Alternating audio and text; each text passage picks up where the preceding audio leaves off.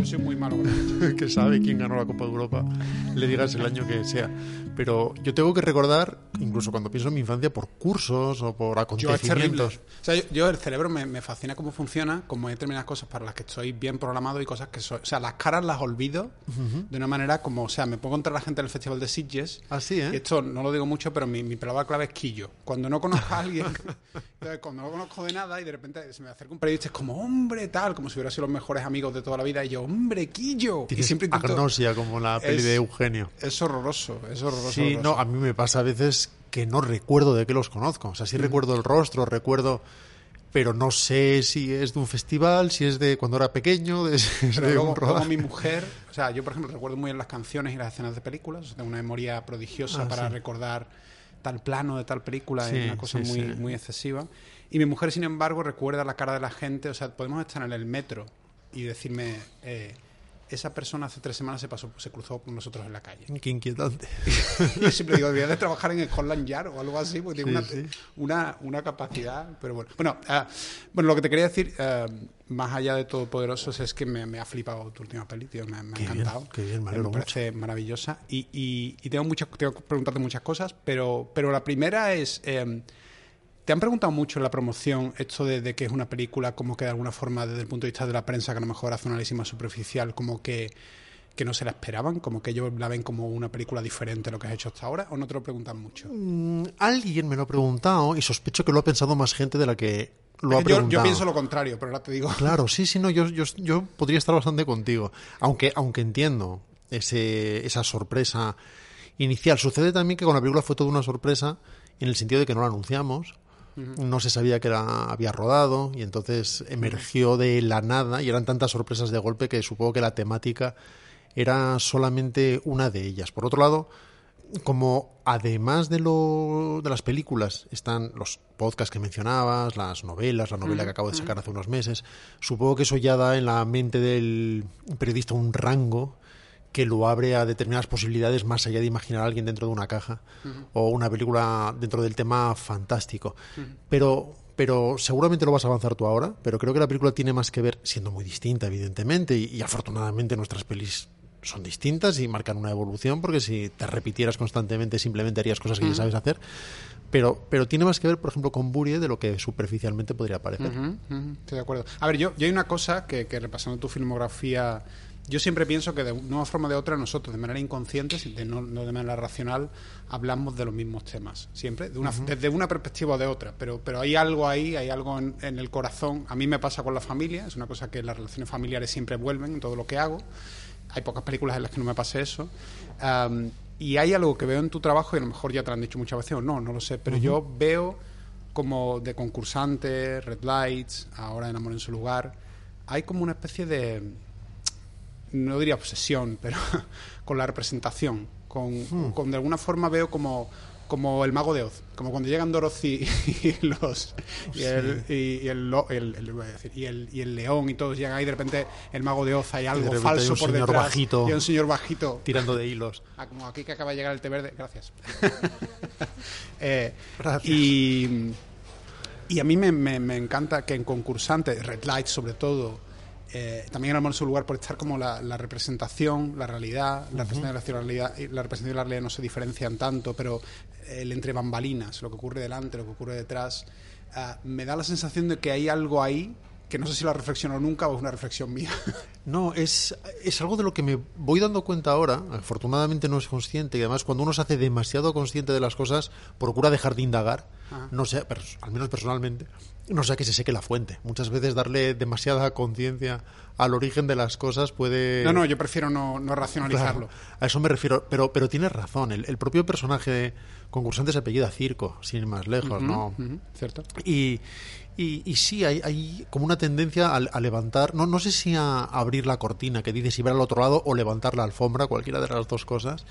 Y además ese, ese sentido efectivamente de la representación, incluso. Fíjate, no tiene La, nada la que palabra ver. representación, creo. Sí, creo que sí, pero claro, yo no era muy consciente. Por ejemplo, cuando, cuando hice este, esta puesta al día hace unos meses de las historias para no dormir y abordé la historia de la broma, al final cuando trabajaba con Víctor Reyes en la música, por ejemplo, le insistía en, en- en ese tema de la representación sin haber hecho esa reflexión.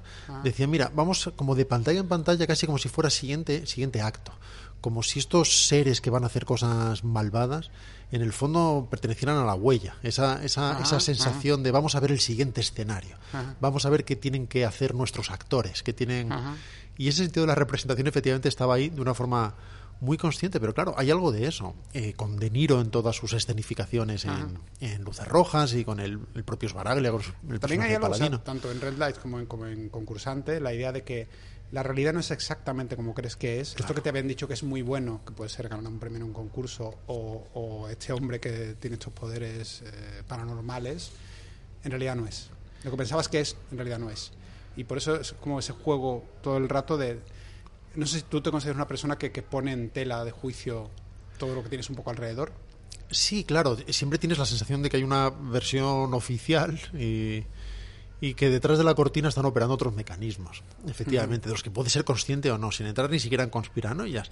Me refiero a que detrás de la apariencia hay un mecanismo complejo, generalmente invisible, que en lo personal me interesa mucho y además en lo cinematográfico es muy poderoso. Entre otras cosas, porque, y esa probablemente sea otra de las constantes, sometes a un personaje a fuerzas que lo exceden. Sometes a un personaje a fuerzas superiores a él. Da igual si es Martín Circo Martín sometido a, a- al vendaval de la realidad del sistema financiero o, o Paul Conroy dentro de una caja de madera o en fin en esta película un grupo de actores en las peores circunstancias posibles que a pesar de todo tratan de hacer algo.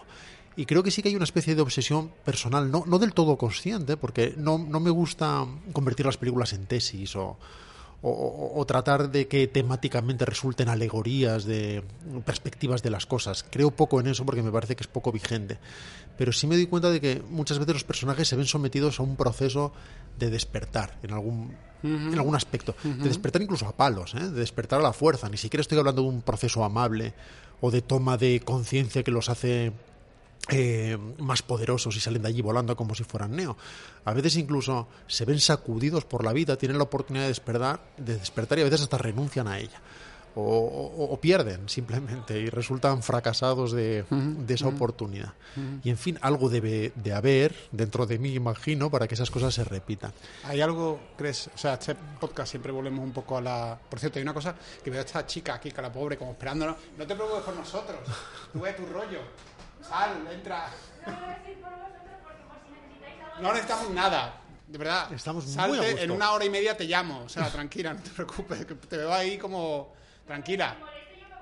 Que No, sí, no, no, no, que moleste, pero que siéntate, no estés ahí paseando, o, o siéntate o, o vete, pero no te, Eso es. Si- no estés ahí como la. Que parece que estamos, que es la Gestapo y que estás aquí. Como, Si te apetece estar, cógete una sillita y estate, y estate mucho más cómoda. Ahí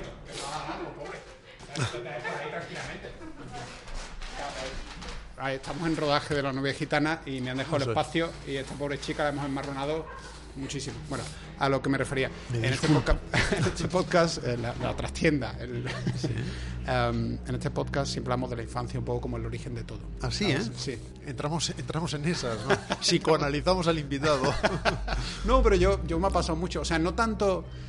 Siempre, la pregunta primera para mí siempre es: no tanto qué te gustaba de pequeño leer o ver o no sé qué, sino que qué obra de arte o qué película o qué leíste o viste en algún momento que te dijo: Yo creo que puedo hacer esto. Yo creo que esto. Esto se me da. puede- yo me pasó con un taxi driver de Scorsese, con 10, 11 Nada años. Dijiste, yo puedo hacer esto. no, no fue eso. Puedo sino- hacer esto mejor. no, no, no, no, por Dios, no. Pero sí me pasó que, en el, que hasta entonces yo pensaba que, la que el cine pasaba en directo.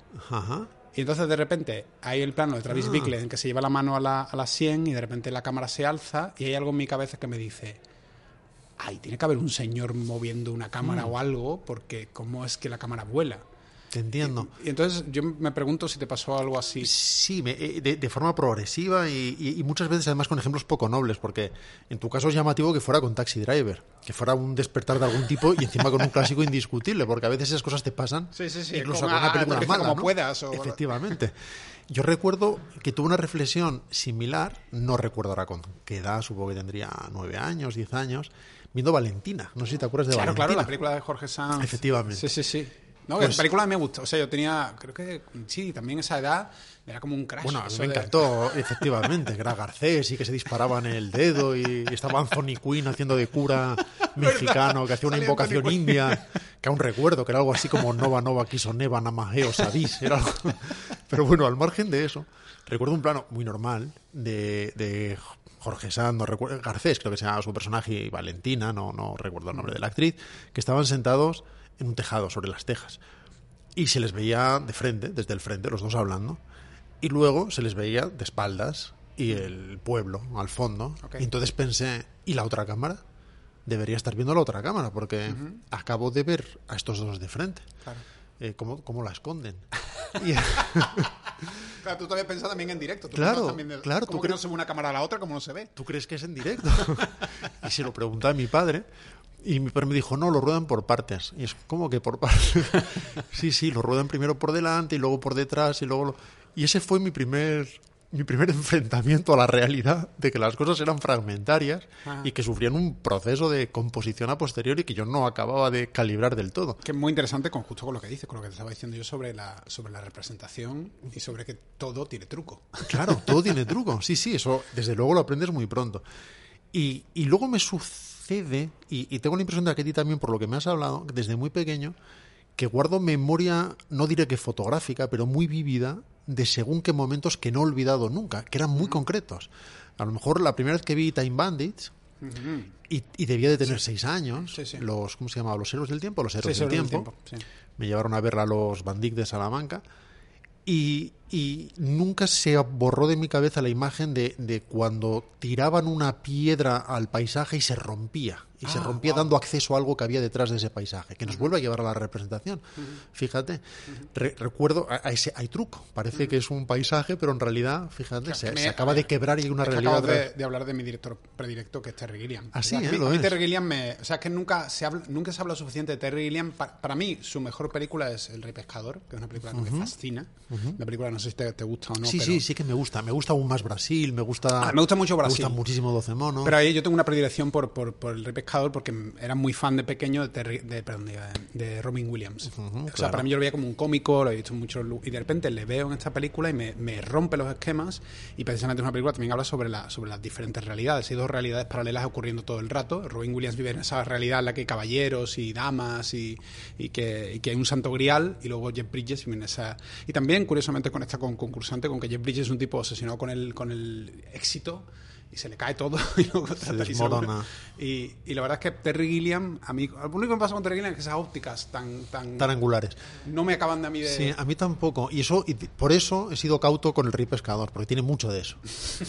tiene, tiene, no, no, me gusta el rey pescador, ¿eh? Tienes que verla de nuevo, ¿eh? No sé cuánto Sí, hace que no la ves. No, hace mucho, hace mucho. Es que yo la, la he vuelto a recuperar y, bueno, a lo mejor es... ¿Sabes esa cosa que pasa? Que, que en mi guerra continua contra los críticos, que tengo una guerra abierta contra ellos, que es que yo creo que el cine es tan subjetivo que me parece una, una idiotez que alguien haya llegado algún día y decir que, que se pueden valorar las cosas, que me parece ridículo. Yo con esa película lloro a mares. No sé por qué, qué es lo que tiene, pero yo la vuelvo a ver y estuve llorando durante mucho rato viendo la película. De todas maneras, para ser justos, le pasa a los críticos y nos pasa a nosotros.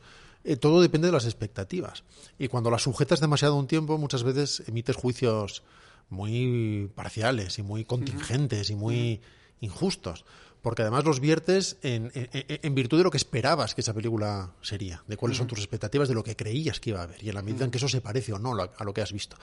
En ese sentido, recuerdo que cuando iba al cine, había esa segunda vida de las películas, cuando las veías en el Plus, un año después, dos años después, y, y cambiaba completamente la perspectiva de la película.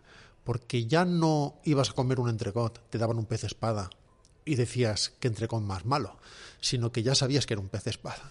Y de repente, sabiendo que era un pez espada, decías, oye, esto está muy bien, esto se me ha escapado.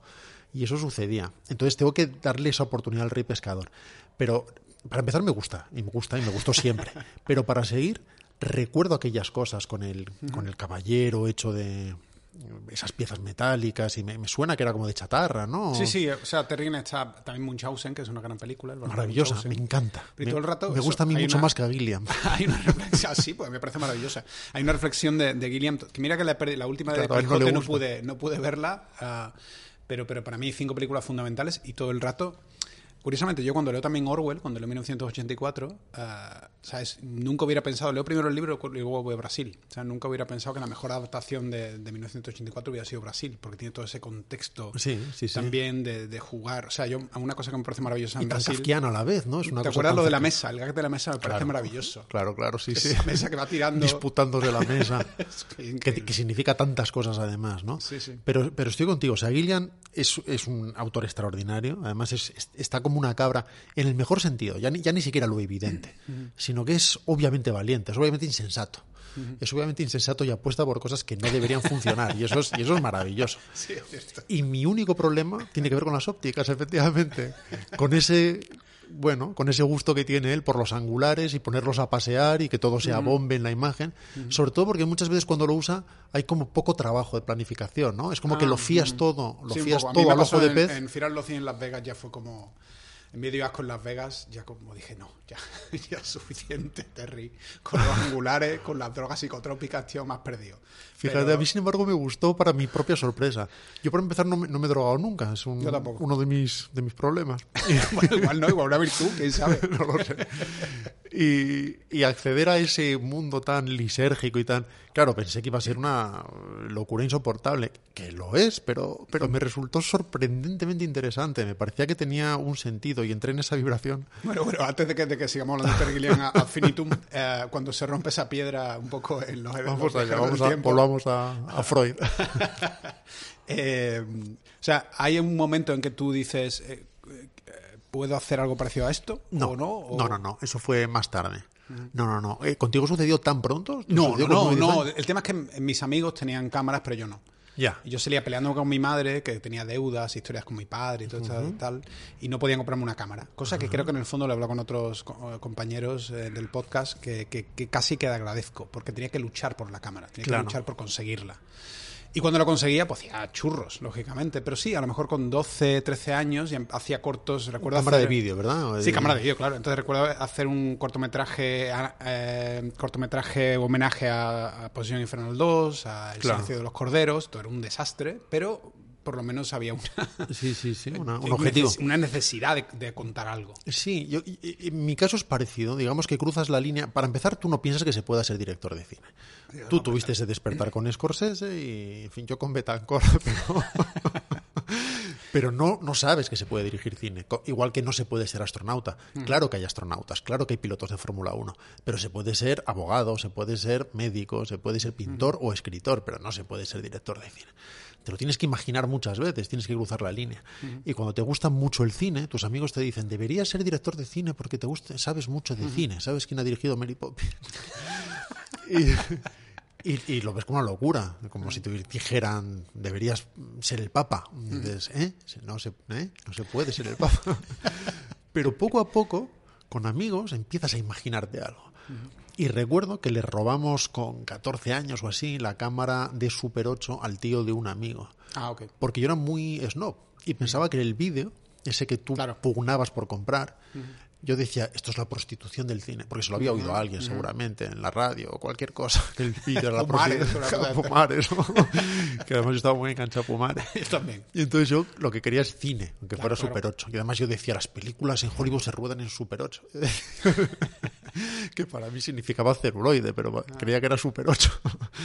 y el caso es que empezamos a hacer cosas los fines de semana. Ok. Con chasis de Super 8 que se, revel- se ma- la propia tienda los mandaba a revelar. eh, ¿Pero tú eres de aquí de Madrid o de dónde eres? De Salamanca, De Salamanca. de Salamanca. ¿Y, y llegaban a- tenían que traerlos a Madrid o se revelaban en Salamanca? o- No, ya los llevaban a Alemania en esa época, porque cuando yo era pequeño mi padre tenía una cámara Super 8 y recuerdo que era un proceso como todo el mundo, como era habitual, como tenían lo que llamaban tomavistas y con eso hacían a los nenes tirándose a la piscina, pues se llevaban a la tienda de fotografía habitual donde se compraban y al par de días volvías a por el material que simplemente se positivaba, el propio no, no existía negativo, te devolvían un positivo que era el original. Pero en esa época ya no era tan habitual y lo mandaban a Alemania. Así que tenías que esperar una semana, dos semanas, a veces un mes a que te viniera el material. Me compré una pequeña moviolita y montaba con moviola. Y, y además, como no había acetatos ni había en formas de empalmar, yo probaba leyendo cosas, decía acetona, lo- se usa acetona, pero yo probaba acetona, la que usaban las chicas para quitarse el pinta uñas, y eso se soltaba en el acto. Así que acabé haciendo los empalmes en super, eh, en superglue, con superglue. con Loctite. Que era básicamente... Cada vez que hay un corte era como... Y sobre todo sin marcha atrás.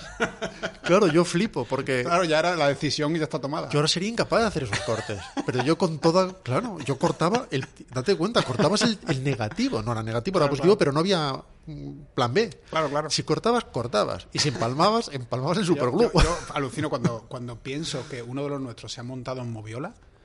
Bueno, claro. Tú Sí, dices, sí. "¿Pero ¿cómo es posible? Sí, sí. ¿Cómo es posible que esa película se haya montado con esos cortes tan arriesgados en Moviola? Sí, lo que no, no, es verdad, e- es así, bueno, y todos los 70, o, o A for Fake de, de Orson Welles, que es una película que casi es inimaginable sin Avid, sin, sin un sistema no lineal digital.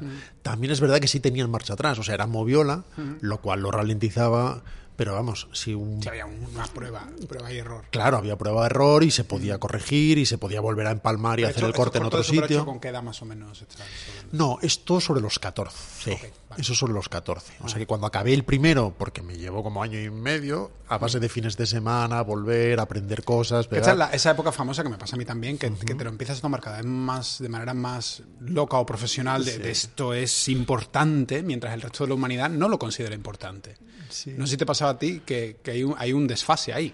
Que yo ya me vuelvo, para mí se vuelve obsesivo el cine. Con 15 y 16 digo, yo voy a hacer un corto y esto es lo más importante que está ocurriendo ahora mismo en el planeta Tierra. Es así. A la vez me sentía rodeado de amigos a los que les apetecía mucho hacer eso. Para empezar, les gustaba mucho el cine, eran O sea, apoyo, ¿no? Digamos. Sí, lo tuve siempre, lo tuve siempre. Y claro, ellos no se iban a dedicar a eso, pero tampoco había nada más importante para ellos ese fin de semana. Así que les, les emocionaba y les apasionaba y siempre me sentí, siempre me sentí apoyado. Sí, sí. Ah, pero ¿y cuál es el primer corto un poco que de repente empieza a ser un poquito más profesional? Eh, Yul, yo creo, porque hice dos cortos en Super 8. Uno se llamaba El descomedido y espantoso caso del victimario de Salamanca. Joder. Otro se me llamaba- encanta porque en este podcast salen lo- lo- los títulos más vergonzosos de cortos. Mi favorito sigue siendo el de Borja Coveaga, de un fantasma super guay que tuvo secuela. Fue súper guay. Ese es más vergonzoso que el mío. Sí, sí. El mío solo es pedante y pretencioso. ¿Era en blanco y negro el tuyo o qué? Un fantasma súper guay. Claro, no, no lo había en blanco y negro, pero yo lo quería en blanco y negro y lo pasé a vídeo para poder hacerlo en blanco y negro, porque era mudo. O sea, degradaste tu Lo idea degradé, del claro. cine solo para pasarlo blanco y, para poder ponerle sonido, porque no había forma de poner sonido al Super 8, así que lo tuve que hacer en beta. y luego hice siete escenas de la vida de un insecto basado en la metamorfosis de Kafka, Por- o ese- también ese- en blanco y negro. O sea, ¿cuántos cortos de casco se han hecho? Pues imagino que demasiado. Un día te enseñaré imágenes porque el otro día lo rescaté en Salamanca y lo digitalicé. Y me llevé una sorpresa, porque tenía ahí eh, esos ecos de, de lo que veíamos de Murnau y de Eisenstein, cuando te interesaba todo y te lo grababas todo. Y ponían un ciclo de Eisenstein y te veías el maquinista, digo el maquinista era general, perdón, el acorazado Botenkin y lo viejo y lo nuevo y octubre y en Es que me hace fin. gracia porque una época en que yo- cuando yo hice Invasión Travesti, que fue una, una locura de cortometraje que se acabó expandiendo a largometraje. Invasión travesti y un fantasma super guay, programa, programa doble. Programa doble. Eh, que era una comedia musical en blanco y negro, ciencia ficción con travestis. Eh, aparte, había otro amigo de la, de, la, de la escuela de teatro que estaba haciendo La Metamorfosis, el largometraje. ¿Ves? Ah, el largo. Era un largo de la que tardó como tres años haciendo en blanco y negro y nosotros estábamos mientras con los travestis. Entonces era un poco una época muy. La loca media daba bien, ¿no? La media daba Antonio del Real. La- y luego el primero, más profesional, como has dicho tú, fue Yul, que ya fue en 35 milímetros. Que es cuando, bueno, me parecía que... Eso ya los 10 y algo, ¿no? Imagino. ¿no? Sí, eso ya sería los 18, 19. Vale, vale. Y además, ahí ya sí que pensé aquello que decías tú antes de yo creo que esto puedo hacerlo mejor. Porque me acuerdo que estaba solo Canal Plus, que ponía es- los cortos en, un, en, una, en una especie de programas que salpicaban la programación, que se llamaba Piezas, creo recordar. Y entonces ahí veíamos cortos, cortos franceses, cortos españoles, cortos lo que fuera. Ujú, Me acuerdo perfectamente. Y ahí es cuando sí que con toda la presunción y con toda la inmodestia pensaba, yo creo que esto lo puedo hacer mejor, ¿no? Pero que eso está, es importante. Quiero decir, eso. Yo siempre lo digo en este programa: hay que ser un pequeño Hitler y luego saber eh, eh, deshacerte de ese ego para escuchar a los demás. Pero para rellenar una página en blanco o levantar un proyecto, hay que pensar que eres el próximo Fincher, porque si no, ¿sabes? Sí, además hay una edad en la que seas como sea lo piensas. pero, pero luego te das cuenta que te, que te ayuda, o a mí por lo menos me ha ayudado, a tomar decisiones una mezcla de ignorancia e inconsciencia. Totalmente. El no ser, no ser completamente consciente de, los, de las consecuencias de algo. Porque, por ejemplo, cuando hice Yul, tuve que pedir dinero para poder devolverlo, porque no tenía ni idea de que se pedían subvenciones. Y no sabía que en el mundo de- del corto, si no te las daban, no se hacía el corto. Y entonces se pedía otra. Y cuando por fin la recibías, lo hacías. Como no tenía ni idea, lo que hice fue pedir dinero prestado a los amigos. Pensando, insisto, con toda esa inconsciencia, esa ignorancia, que lo haría mejor y que por lo tanto ganaría premios y por lo tanto devolvería. Claro, es, no es un plan sin fallos. O sea, seguro que va a salir bien eso. Eso es. La cuestión es que salió bien. Ah, bueno, me alegro. Pero, pero cuando me metí es cuando empecé a entenderlo. Cuando empecé a entender dónde me había metido y que no iba a ser tan fácil y que no iba a ser. Pero no, no, funcionó muy bien, fue seleccionado en, en todo ese circuito que recorríamos, lo recordarás, que era como la vuelta Mm. Sí, sí, ciclista a España y nos veíamos sí, los mismos seis o siete de ciudad en ciudad. Y efectivamente ganó, ganó muchos premios y con ellos recuperé el dinero y con el dinero recuperé a los amigos. Y luego hice ya el siguiente corto con la casi con la no no no diré con la certeza, pero con la vocación de que fuera el último, que fue 15 días, no sé si conoces 15 días, Eh, sí, sí, sí. Pero 15 días es una especie de anticorto, porque es un corto para empezar de 30 y pico minutos, Sí. que tenía como ciento y pico actores, eh, 200 localizaciones, más de 600 planos, ten- se había hecho en 35, 16, Super 8, vídeo, en fin, mezclaba todo, el color blanco y negro, mezclaba todos los formatos, y era algo así como, mira, esto es lo que sé hacer y ya lo siguiente tiene que ser un largo.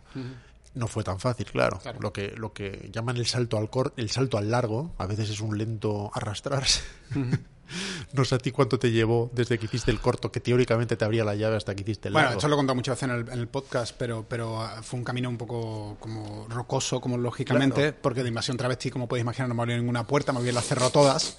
Pero, pero digamos que a, a raíz de escribir el largo de Carne de Neón, eh, consigo hacer el corto de Carne de Neón y eso me empieza a abrir más puertas y luego aparecidos y tal y tal. Pero, pero tengo una, una pregunta sobre concursante que, que quiero hacerte durante mucho tiempo, ¿vale? Vamos no, te lo tomes mal. Eh, me acuerdo que había un making of, porque yo en ese momento estaba trabajando en el videoclub, ¿vale? Ah, mira, como Tarantino. Sí, entonces en este, en este mundo que tú dices del cortometraje, de que te, te cruzas con compañeros y tal, y en ese momento todos vamos con un ego tan inflado y con tal necesidad de, de ser queridos y de ser un poco como, de alguna manera, de ser reconocidos, que hay una pequeña, esto lo hago con, con Vigalondo y con Cobeaga y con otra- otros amigos, que en aquel momento todavía no eran amigos, pero había un poco como un rollo como competitivo, ¿sabes? Como de, ¿por qué te, te metes en esa en esa onda, porque te, te dan premios y una ceremonia y, un, y un, se- un señor concejal que te va a dar un premio y tal, y que siempre gana el mismo y todas estas cosas. Entonces crea una sensación competitiva un poco, un poco malsana, Sí, creo, sí, en el sí, fondo, ¿sabes? Y luego cuando haces tu primer largometraje y ves todo lo que se sufre haciendo un largometraje, te encuentras con Vigalondo que me pasó a mí, que él le pasó con los cronocrímenes y yo con Aparecido, nos encontramos en el Festival de Sitges y ya es como... Bueno, ahora ya, ya somos como hermanos, ya, ya hemos sufrido lo que es esto y que te vapulé la crítica y todas estas cosas y ya ahora podemos ser un poco más hermanos. Y bueno, la cosa, que recuerdo eh, estar en el videoclub en aquel momento como de, de envidia, de decir yo quiero hacer cine y toda esta gente está haciendo cine y llegó concursante. Ah, y me gustó mucho la peli y me acuerdo ver el making of porque en el momento había making of. Ah, Sí, sí, y, sí. y recuerdo que había un total de un productor que decía una cosa que me dejó totalmente como pasmado y dije, ¿qué par de huevos tiene este director? Entonces te cuento lo que, lo que yo recuerdo, ¿vale? A ver si es cierto o no. Vamos allá. Recuerdo que, que le hacían una entrevista al productor y decía, ¿y cómo conociste a Rodrigo? Y tal, no sé, no sé cuántos. Y entonces decía, bueno, pues él había hecho unos cuantos cortometrajes y tal, y me llamó la atención. Eh, y entonces le llamé por teléfono eh, y le dije, perdona, eres Rodrigo Cortés. Eh, mira, soy un productor que estoy viendo a lo mejor para, para producir un largometraje y tal, y te he visto tu trabajo y me parece que es muy bueno. Y según el productor, tú dijiste, perdona, pero ahora mismo estoy trabajando. Y le colgaste el teléfono. O sea, yo dije, ¿es eso de verdad? ¿Qué cojones como espartero? Madre de Dios. ¿Tú recuerdas que eso pasara de verdad? Sí, sí, algo parecido. Algo parecido, pero no, no fue, no fue, estoy ocupado ahora, estoy trabajando, no me molestes. No, no era tanto eso, creo que era Douglas Wilson, seguramente. ¿Te suena que, que era, que era que tenía acento extranjero? No recuerdo, pero me pareció una anécdota tan maravillosa que tenía que contártela, porque digo, no sé qué pensaría ahora el Rodrigo de ahora de ser Rodrigo. También. Mira, has abierto un par de melones y, y- y vamos como mínimo los dos más importantes. Tienes razón lo que dices del circuito del cortometraje. Y de hecho sacaba lo peor de todos, sacaba lo peor de todos nosotros. Y es, y es verdad que aunque sorprenda, el mundo del largo es infinitamente más plácido y, y- y está más centrado en lo puramente cinematográfico. Porque como los cortos no existían, solo tenían un lugar que se acababa convirtiendo en su ámbito natural de una forma un poco enfermiza, que era el del circuito del cortometraje. El de, el de la competición. El de la competición. Y el del circuito del largometraje era el de la competición. Y, y además, los más seleccionados solían ser los mismos seis o siete cortometrajes. Así que tus amigos, los amigos que hacías y a los que, que siguen siendo amigos después, también eran tus competidores. Y efectivamente, Carmen Sevilla te daba un premio o el concejal de cultura. Y eso no sacaba. Entonces surgían todas esas teorías. Este ha comprado un autobús para el premio de público. Este en realidad ha hecho no sé qué. Este era toda una mierda. Porque el corto solo existía en Astorga y en la Alfaz del Pi. Ajá. Mientras que cuando haces el largo, ya es lo que era el cine cuando Mm. te gustaba, que es una cosa que se ve, de verdad tiene espectadores, de verdad Sí, tiene sí. una ubicación. Un día lo ponen en la tele. La película tiene una función que es ella misma, que alguien la va a ver, no que compite con otra película. Nadie Mm. sí. hace un largometraje compitiendo con otra película, aunque luego haya ceremonias. Y todo se hace infinitamente más natural, más... Y, y, en fin, aquella llamada, claro, tengo una- un recuerdo muy vago. Pero Perdón tengo- por sacártelo. No, no, no, para nada, para nada. Pero creo que estaba trabajando en ese momento en el, en el largo, en concursante, que me exigía además mucho trabajo de documentación sobre, en fin, derecho fiscal y sobre el lado disidente del sistema financiero, de la economía, es, es el otro lado de la cortina que decíamos. Y me suena que cuando me llamaron en términos así especulativos de estamos buscando, yo lo que pensé es, estoy trabajando en algo, cuando tenga eso, Ya ya, podré ir a algún sitio. De momento, Déjame trabajar. sí, pero no, era una cuestión de dejadme trabajar, estoy creando, no era una cuestión de eso. Y, y creo que eso lo he ido repitiendo con el tiempo sin darme cuenta. Que tiene que ver que nunca, o sea, nunca he buscado trabajo. Tú no te dedicas al cine porque necesites trabajo. Es decir, todos necesitamos trabajar y todos necesitamos comer. Pero cuando tú haces una peli, no es buscando trabajo. Si tú quieres trabajo, puedes rodar 50.000 cosas y puedes rodar todos los años, si tú quieres. Pero lo que buscas es hacer algo, algo concreto. Quieres Tienes un objetivo y dices, quiero contar esto. eso es. Entonces es. Entonces seguramente esa respuesta tenía que ver con eso, con estoy en algo. Pero que hay una parte de admiración, una parte de, de- de diversión y otra parte de admiración por mi parte, el desde, desde muy del principio, decir, yo quiero contar esto y, y me comprometo conmigo mismo y con el mundo que quiero contar esto. Porque a mí eso, yo ya llega un momento en que cuando estoy jugando en Estados Unidos y en España a la vez, y sé que tengo dos campos de juego, en uno puedo cagarla y eh, hacer Spanish movie, cachondearme de medio cine español y que me pongan a parir, y en el otro puedo decir, bueno, he hecho una película con Nicolas Cage, me da igual, En- la película era mala, bueno, puedo jugar como varios, en varios campos a la vez y decir, ah, me puedo equivocar, no importa. Y me da esa seguridad, esa tranquilidad de, de- de poder arriesgarme. Pero en la primera, esa absurda competición de los cortometrajes te hace pensar que a lo mejor hago una película y ya no hago más. Entonces tengo Claro. como que, ay, tengo que proteger al bebé y tengo que, ¿sabes? Es una, una presión interna continua y eso no te permite el, el ser tan, tan monacal en el buen sentido de la palabra, creo. Sí, es curioso porque en realidad, claro, parece que voy a decir algo contrario y sin embargo estoy muy de acuerdo con todo lo que has dicho. Y a la vez, no me protegí nada en mi primera película. Nada. Algo de lo que me di cuenta solo años después. Yo no he vuelto a ver. Vi, vi concursante años después por algo que me pidieron en televisión española, que la emitían y querían que tuiteara no sé qué. Obviamente nadie vemos nuestras pelis, o sea, nadie va rápido a casa porque a las 8 ponen Buriez, no, no tiene ningún sentido. Pero en fin, a veces, por lo que sea, te toca volver a verla. Y cuando años después volví a ver concursante, me sorprendió lo poco que me había protegido.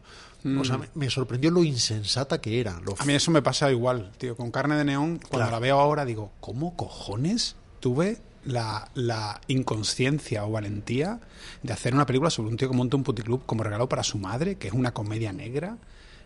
Dios mío. Que, o sea, por un lado, me gusta el haberme atrevido y me abrió las puertas de Estados Unidos. sí, sí. Y por otro digo, ahora no me atrevería ni de coña. O sea, no, no creo que, que tuviera esta, este, eso, esa inconsciencia. Y te atrevas o no, sobre todo dices, y es que además yo creía que era buena idea y que funcionaría y que le encantaría a todo el mundo y que cambiaría esto. que, que- que esa es la parte verdaderamente estúpida. La otra al fin y al cabo es loable, porque, porque además creo que eso es lo que tiene que ser una ópera prima. O sea, una ópera prima creo que tiene que ser descarnada, que tiene... A veces se le afea a las óperas primas, que el director ha tratado de poner 30 años de retención creadora y que lo ha querido meter todo. Y yo aplaudo eso en una ópera prima. Sí, sí. Creo que una ópera prima hay que hacerla como si no te fueran a dejar hacer otra. Y que tienes que acabar y tirar una cerilla hacia atrás y ver la explosión. Sí, sí, sí, vamos, totalmente. y, que, y que una ópera prima hay que abrazarla con todas sus imperfecciones porque tiene que tener eso. Tiene que tener esa cualidad rugosa y, y intempestiva y... Pero también antes hablabas de las expectativas de la gente cuando tú ves algo, cuando los críticos o otra gente ve algo. Entonces, em, esto lo hablaba con Juan Babajulloa. Yo le decía que Alas de Mariposa es un gran éxito en el Festival de San Sebastián, en la Concha de Oro, y luego llega la Madre Muerta y están todos con la piedra detrás de la espalda deseando tirar. Que para mí la Madre Muerta es su mejor película, a mi gusto. Bueno, mi y para personal. nosotros como espectadores, en nuestra edad, fue importantísima. No sabíamos que fue un fracaso. No, no, yo tampoco. No sabíamos, Lo vimos en vídeo y yo lo flipé. Yo la vi en cine. Sí, sí. Y la flipé y punto. O sea, Y además, la, Alas de Mariposa fue importantísima para nosotros. Es una cosa que, de la que se habla poco. O sea, cuando se habla de la nueva generación, del nuevo cine español, de eso empezó con Alas de Mariposa. Sí, sí, totalmente. Y como espectador lo recordamos muy bien. Cuando yo salía del instituto y veía ese cartel que recordaba vagamente el del silencio de los corderos, e ibas a ver esa película, para mí esa es la película que lo cambiaba, lo cambió todo. Luego vino Vacas con Medem, cuando vino La Madre Muerta con esa energía casi de cine musical. Con los años te enteras de que fue un fracaso, que no hizo dinero, que la pusieron a parir. Pero como, y eso trato de recordarlo como cineasta también. ¿eh? Sí, sí. Trato de recordar lo que son de verdad las películas y no convertirlas en taquillas el primer viernes o reacciones de los medios semanales el primer Pero tú crees sábado. que, o sea, concursante, por ejemplo, a lo que me quería referir, que me da la sensación de que hay dos tipos de directores, a ver, hay muchos tipos de directores, pero con referencia a la relación con la prensa o el público o con la percepción. Por ejemplo, yo, hay una cosa muy absurda que yo odio que, te, que nos pongan una etiqueta, ¿no? Y te digo, tú haces este tipo de cine, sigue haciendo esto. ¿Sabes? Que es que es como el, almo- el almodovarismo o el medenismo o el lo que sea, ¿no? Que no sé si el cortesismo existe o no, o, o- o a ti te han dicho que existe de alguna forma o no. Creo que aún no. Que no sé si es bueno o malo que tengan expectativas con respecto a lo que haces. es no. inevitable. Pero eh, hay una cosa que me fascina que es que creo que cuando una primera película tiene impacto, es una primera película que se considera buena o que se considera un éxito, como te digo, la segunda es muy difícil. Que es lo que le pasa siempre, a Benavar con siempre. Tesis, por ejemplo. Sí, sí. Eh, y hay otro que, en mi caso, el caso. y hay otros otra casos- razón, ¿eh? ahora lo tratamos. Vale. Y, y hay el caso mío que es, haces una primera que más o menos, no es ni un desastre ni es una es un punto medio, y en la segunda en la que realmente marca un camino más claro. En tu, caso, ¿cómo, de alguna forma, crees que se, se- sea alguno de esos dos patrones o no necesariamente? El primero, creo, el de, el de darle caña a la segunda. Sí, sí que, que es, que es natural por varias razones. Porque la primera de Amenábar o la primera de Shyamalan o, o tu primera eh, son de nadie. Son de un chico Desconocido. Sí, Claro. Y, y- y nos encanta encumbrar reyes tanto como nos encanta defenestrarlos. Y entonces tienes la oportunidad de hacer las dos cosas en solo dos películas. De hecho, si quieres que hablen bien de tu película, solo tienes que hacer otra. pero claro, sucede que, bueno, claro, mi segunda es Buried, pero ten en cuenta que es la, la primera para mucha gente. Eso también sucede, ¿no? Es como cuando Shyamalan aparece con El Sexto Sentido, es la primera película. Aunque en realidad era la tercera, ¿no? Había hecho aquella cosa para Disney y antes Sí, aquella o cosa... Tarantino con la primera esto que hizo Scorsese, con la del... Eso es, o Damien Chazelle, o se convierten como en segundas primeras películas Cierto, o algo así. cierto. Pero en fin, suceden las dos cosas, que primero eres un buen chico, que viene de ninguna parte, pero luego ya Shyamalan o ya, ya se convierten en un enemigo a batir o alguien a quien colocar en su sitio. Eso tiene sentido. Y luego también tiene sentido que hay películas que son singulares, que en el fondo suponen una maldición hasta que no pasan varias películas. Pensemos de nuevo en el sexto sentido. Es una película singular, porque todo se rebobina en el último f- fragmento de película y se reubica. ¡Qué sorpresa! No me lo esperaba, increíble. Ahí tienes dos posibilidades con la siguiente película. Vuelves a hacer lo mismo y entonces te dicen, pero esto ya lo habías hecho en el sexto sentido, o haces algo distinto y te dicen, no, pero lo que molaba es lo del sexto sentido.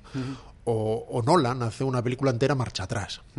Pues la segunda la puede hacer también marcha atrás, y entonces todo el mundo le dirá te repites, o puede hacer insomnia, y entonces le dirán, no, la que molaba es marcha Claro, atrás. es aburridísima esta de insomnia y tal, no sé qué. Claro, porque encima no va marcha atrás.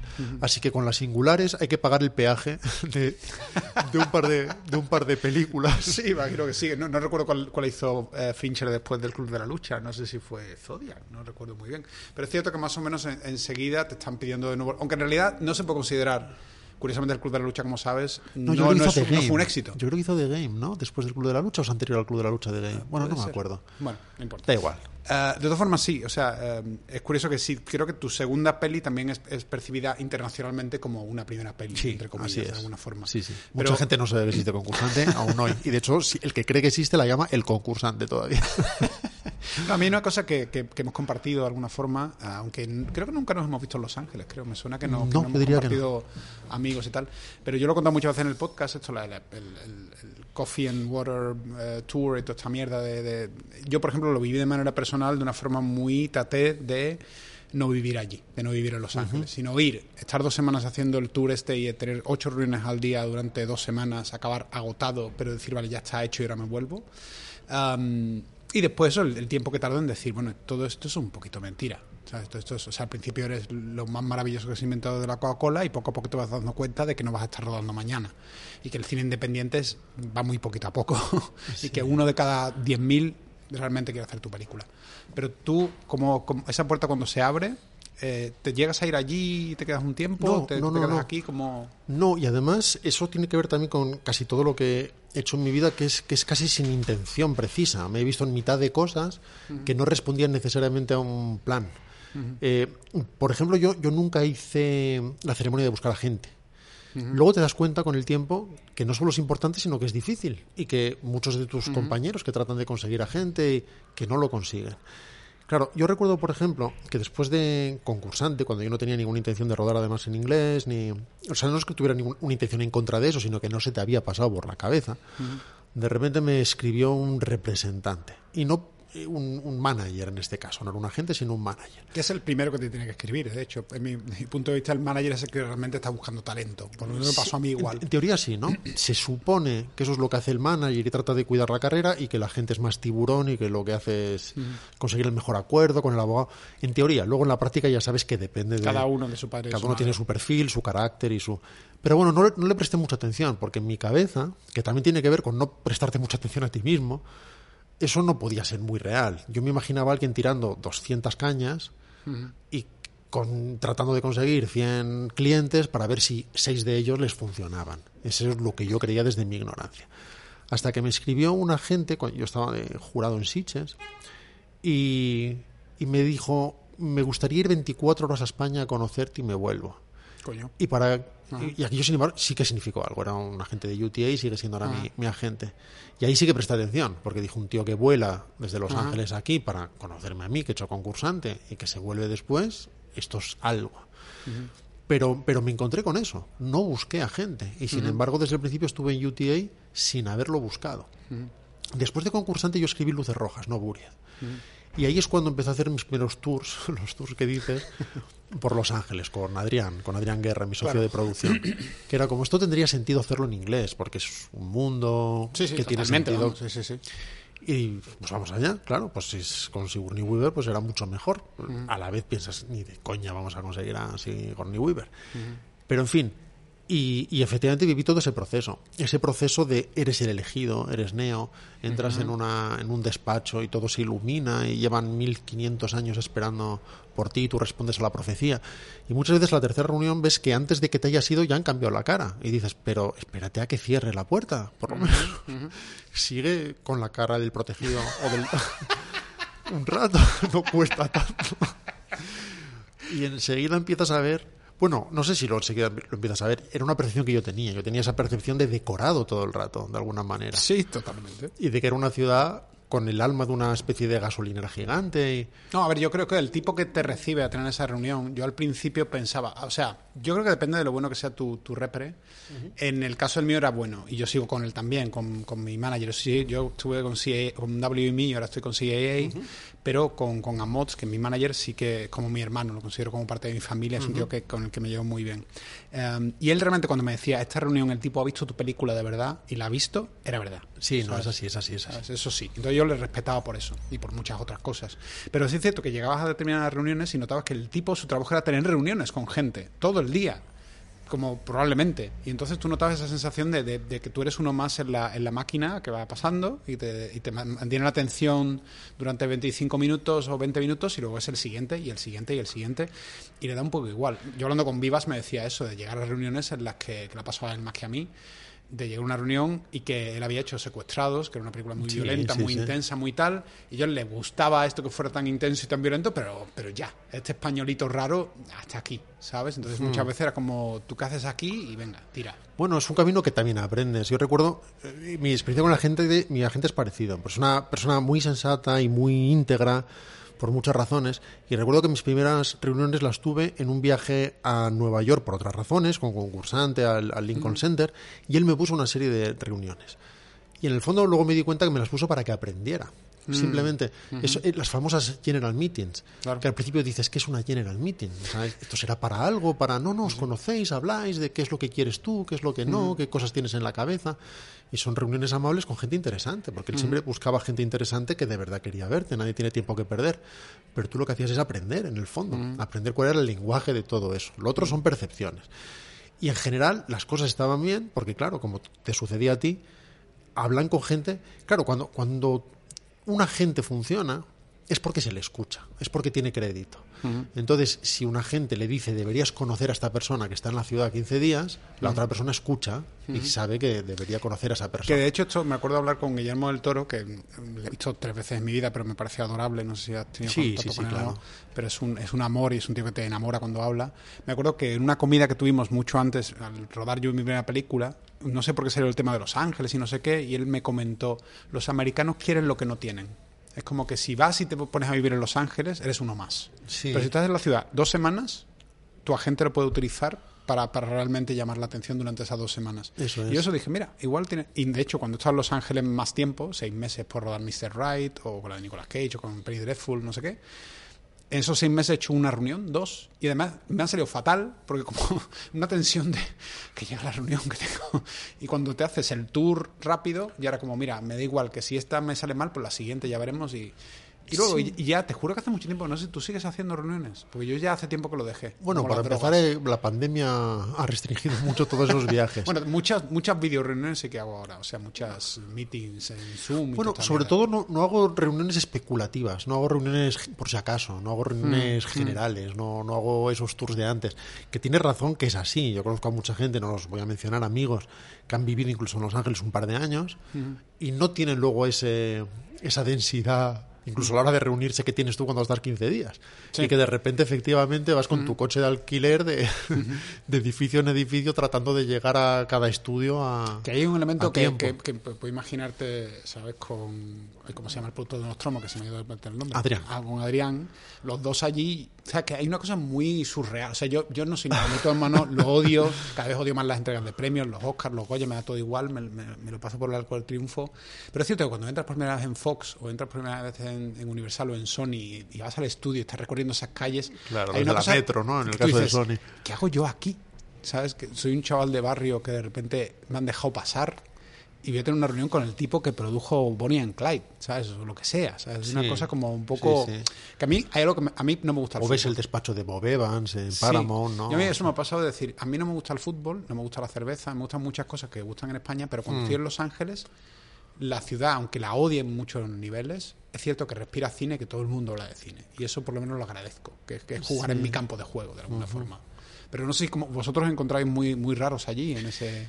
Bueno, y- ese, eso que hablas de la representación desde el principio es una percepción que tengo constantemente en el mundo.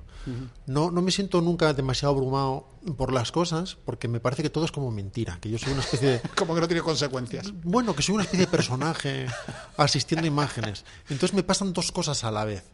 Que es que no, no me veo fuera de eso, o sea, no me da la impresión de que debería estar en, tirado en cualquier lado porque no mereces estar ahí, no tengo esa sensación. Y a la vez me veo como un gualtrapa de Salamanca todo el rato. Y las dos cosas suceden a la vez. Recuerdo que fui, la primera vez que fui a Estados Unidos fue durante 15 días precisamente en una especie de beca que era un premio del Cinema Jove eh, en los estudios Universal. Entonces estaba 15 días en los estudios Universal y tenías acceso a todo. Entonces te ponían pues con un montador durante X tiempo viéndole montar, y luego con el músico, y luego con la con Donna Langley de producción, y luego con no sé quién.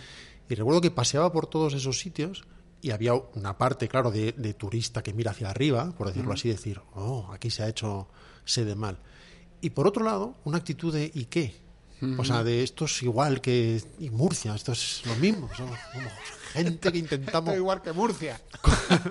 Sí, yo recuerdo que llegué y me parecía llavanera, ¿sabes? Aquello. Decía, pues son las mismas palmeras y las mismas piscinas, están todos como en colina. O sea, me parecía que todo era a tu escala, que es la de un pringao. y a la vez que éramos todos pringados. O sea, es una cosa curiosa, es, es como las dos cosas a la vez. Y cuando empecé a hacer las reuniones, pues me pasaba algo parecido, que trataba de aprender, pero a la vez no sabías muy bien qué hacías ahí. A la vez solamente te interesaba en la medida que eso hiciera posible un proyecto, porque nunca sentía que fuera a buscar un trabajo. No era ofrecerme cosas, sino quiero hacer esto. Y vamos a intentar conseguir socios que nos permitan hacer eso. Esa era mi. Por eso nunca entendía tampoco a esta gente que deja agentes, porque de repente no le va bien y entonces cambia de agencia, porque le echa la culpa a la gente de lo que. Claro, yo nunca tuve la sensación, ni la tengo ahora, de que una gente tenga que conseguir trabajo. No, no, tú generas y...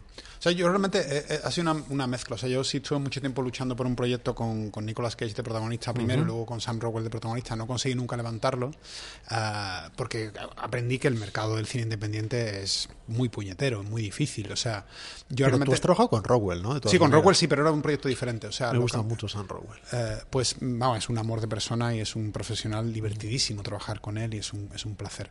Pero bueno, el tema es que, que esto, que, que en ese proceso yo tratar de levantar esa película que nunca se hizo, que, que fue un poco entre la de Nicolas Cage y la de Sam Rockwell, eh, veías que para poder financiar, eh, yo no sé si te has pasado por eso, imagino que sí, de irte al Festival de Berlín o al Festival de Venecia o no sé dónde, Sí, o claro, Los claro. Ángeles en sí, Sí, sí, sí. y que estás la hablando American con Film Market, la American. Film Market, estás hablando con un agente de ventas de tu película o con no sé quién o con un posible productor o con un posible financiero y te está diciendo es que quiero que el protagonista sea Michael Fassbender y no sé qué, no sé cuánto y te dice, ¿ese quién es Michael Fassbender? No, el protagonista tenemos que poner a Jean-Claude Van Damme porque ese es el que vende bien en, en Hoy. India No, hoy, esta tarde. y además que está allí, ve, a ver a Jean-Claude Van Damme. Eh, y tú dices, joder, ¿cómo cojones? Eh, o sea, que tienen uno- unos parámetros un poco extraños, cosa que en televisión, por mi experiencia, es diferente. Y hay y un amor por, el, por el creador y un respeto y tal. Entonces a mí el cine independiente me ha acabado... Me ha acabado eh, digo el cine independiente americano. Sí. Hoy, por ejemplo, es muy gracioso. Esta mañana me he levantado. Yo no sé si te pasa también esto a ti, que como la diferencia horaria con Los Ángeles son las nueve horas, Sí. yo me despierto y me llegan emails de que ha Claro. lo que ha ocurrido en Los Ángeles por la Claro, noche. claro. Como- me levanto y es como ras, no cuántos emails. Y hoy me contaban, esto no lo he contado nunca, que de repente van a hacer la segunda parte de Mr. Right, que es la película que hice con Sam Rockwell. Sí, sí, sí. Y me dice mi manager, oye, van a hacer, eh, creo que es Universal, va a hacer una secuela de la peli sin Ana y sin Sam y con un presupuesto medio bajo de 5 millones o algo así. Imagino que no estás interesado, pero para saber tu opinión. Y le he respondido, "Pues me alegro mucho de que se haga y es muy bonito que hagan una secuela de algo que has hecho. Eso significa que es una película que tuvo un peso y que la vio mucha gente, pero no tengo interés de meterme yo ahora en esto ni de coña. Y, y, y como digo, a mí el- el- la financiación internacional americana me ha acabado, he acabado perdiendo la batalla de, de- por cansancio. Es decir, mira, quiero hacer cine independiente en España y quiero hacer series americanas internacionales y tengo suerte de poder jugar en esos dos campos. Pero levantar una película internacional, que ahí me- voy un poco a Red Lights y a, y a Love Gets a Room, que, que supongo que ha sido una batalla. Bueno, imagino que ahí tener el apoyo de Adrián cuenta mucho, ¿no? Bueno, eh, estamos aprendiendo los dos. Éramos dos inútiles aprendiendo. aprendiendo. Él ni sabía conducir, conducía yo. Alquilábamos en el aeropuerto nuestro coche e íbamos de sitio en sitio. Eh, y aprendiendo. Y claro, no salió la película. Después salió cuando hicimos Buria, curiosamente, porque además tú sabes que cambia todo según. estás hot de repente. Claro, entonces de repente se mira hacia. Alguien te pone en un taburete, hace sonar la campanilla y todos dejan de comer el canapé un rato para mirar. Eh, además, por Dios, perdóname solo un segundo. O sea, Buriet creó eso, que fue, que, hubo- que había todos los momentos, ¿no? Como cuando me acuerdo una vez que eran la- los fan footage, ¿no? Que era que duró muchísimo. Sí, La época de los fan footage, que a mí me, me- me- ofrecieron uno de zombies y había un momento en que el zombie robaba la cámara y eran 10 minutos de un zombie llevando una cámara como arrastrando y yo decía, pero por y Dios llevando el bendito. foco bien. el foco no sé. Y, y me acuerdo de la época de Buried era eso, una película en un submarino de uno que trafica con drogas. Una película en Ah, claro. un ascensor. Una Claro. película ya cada vez el En un era más- maletero. En un maletero. Sí, sí, sí, me acuerdo. Sí, bueno, esta de, de Halle Berry que la, que la secuestran y tal. O sea, ya era como. Sí, sí. o sea, te, te- te siguieron ofreciendo más, más lugares confinados para hacer Bueno, pelis. a- hasta Buried 2. Pero, como tenemos un problema. Salvo que llamemos al zombie tuyo de la cámara. Pero sí, pero eso, eso demuestra, claro, eso demuestra lo que estás hablando de los mercados de antes. Pero, pero, pero, perdón, ¿puedes hacer una pequeña pausa? O sea, ¿realmente te llegan a ofrecer Buried 2 Sí. con Ryan Reynolds también? En plan, igual no murió. Bueno, nadie, nadie, lo, la- nadie aterrizó aquella propuesta. Era más bien, oye, ¿y qué tal Buried 2? y luego ya pensar, eso es lo de menos. Ya, Claro, encon- ya, ya encontraremos, ya encontraremos la forma. Eso es. Y alguien recogerá algo de ADN ¿no? en Irak. No es lo de menos, es como, oye, que hay una vaca que se podría exprimir un poquito más. Pero mira, eso nos lleva a lo que decías antes de los mercados, que no es igual que en los despachos de los productores, porque tienen vocaciones distintas, pero en los mercados hay mucho de mercado, hay mucho de mercadeo, Sí, sí, el hay mercado mucho de... de, de la carne. sí, sí. Claro, y, compran y venden pelis como, como podría ser peines o carne. Yo, me pasó sobre todo en el American Film Market. Yo fui al American Film Market de un hotel, un hotel con muchas Sí, habitaciones. sí, el Casa del Mar, ¿no? Y de repente vas entrando en una habitación y hay un señor con un cartel, que lo único que tienes es el cartel, y tú dices, y ya está, no tienes más. Eso es. Ya está, tengo un cartel y un título. Y ya está. La monja asesina a cuatro. Toma. Pum. y un teléfono móvil. Sí, sí, es verdad, es así. Y por eso quieren, en ese momento, alguien que habla contigo dice, no, Van Damme, porque Van Damme funciona bien hoy a las 5 de la tarde, que es cuando es la reunión. Sin darse cuenta que esa película se estrena dentro de dos años para empezar. Y entonces, dentro de dos años, a saber cuál que quiere el mundo. Entonces, hacer una cosa que triunfó hace un mes nunca es buena idea, porque va a ser obsoleta seguramente dentro de tres años. Cosas interesantes suelen estar fuera de norma. Pero y en ser- Ryan Reynolds en ese momento, eh, es que no recuerdo exactamente de dónde viene el de, de Buried. ¿Viene de hacer Blade 2 quizás? ¿O de dónde viene? No te acuerdas, ¿no? Igual. Eh, no, estaba, estaba bastante hot porque venía de hacer la proposición ya con Disney, con, Ah, vale, vale, con. Sandra Bullock. Ajá. Y de hecho acababan de darle el trabajo para Linterna Verde, que se suponía que iba a ser. luego eh, las cosas pasan lo que pasa, ¿no? Que muchas veces se generan estas expectativas y luego los resultados decepcionan en la misma medida que eran hinchadas las expectativas. Pero no, no, era. De todas maneras, Burio se, se financió a toda velocidad, de una forma muy sorprendente. O- nuevamente no hay muchas lecciones que, que sacar de ello y por eso es muy mala idea hacer después una película en un maletero porque porque no hay lecciones que sacar.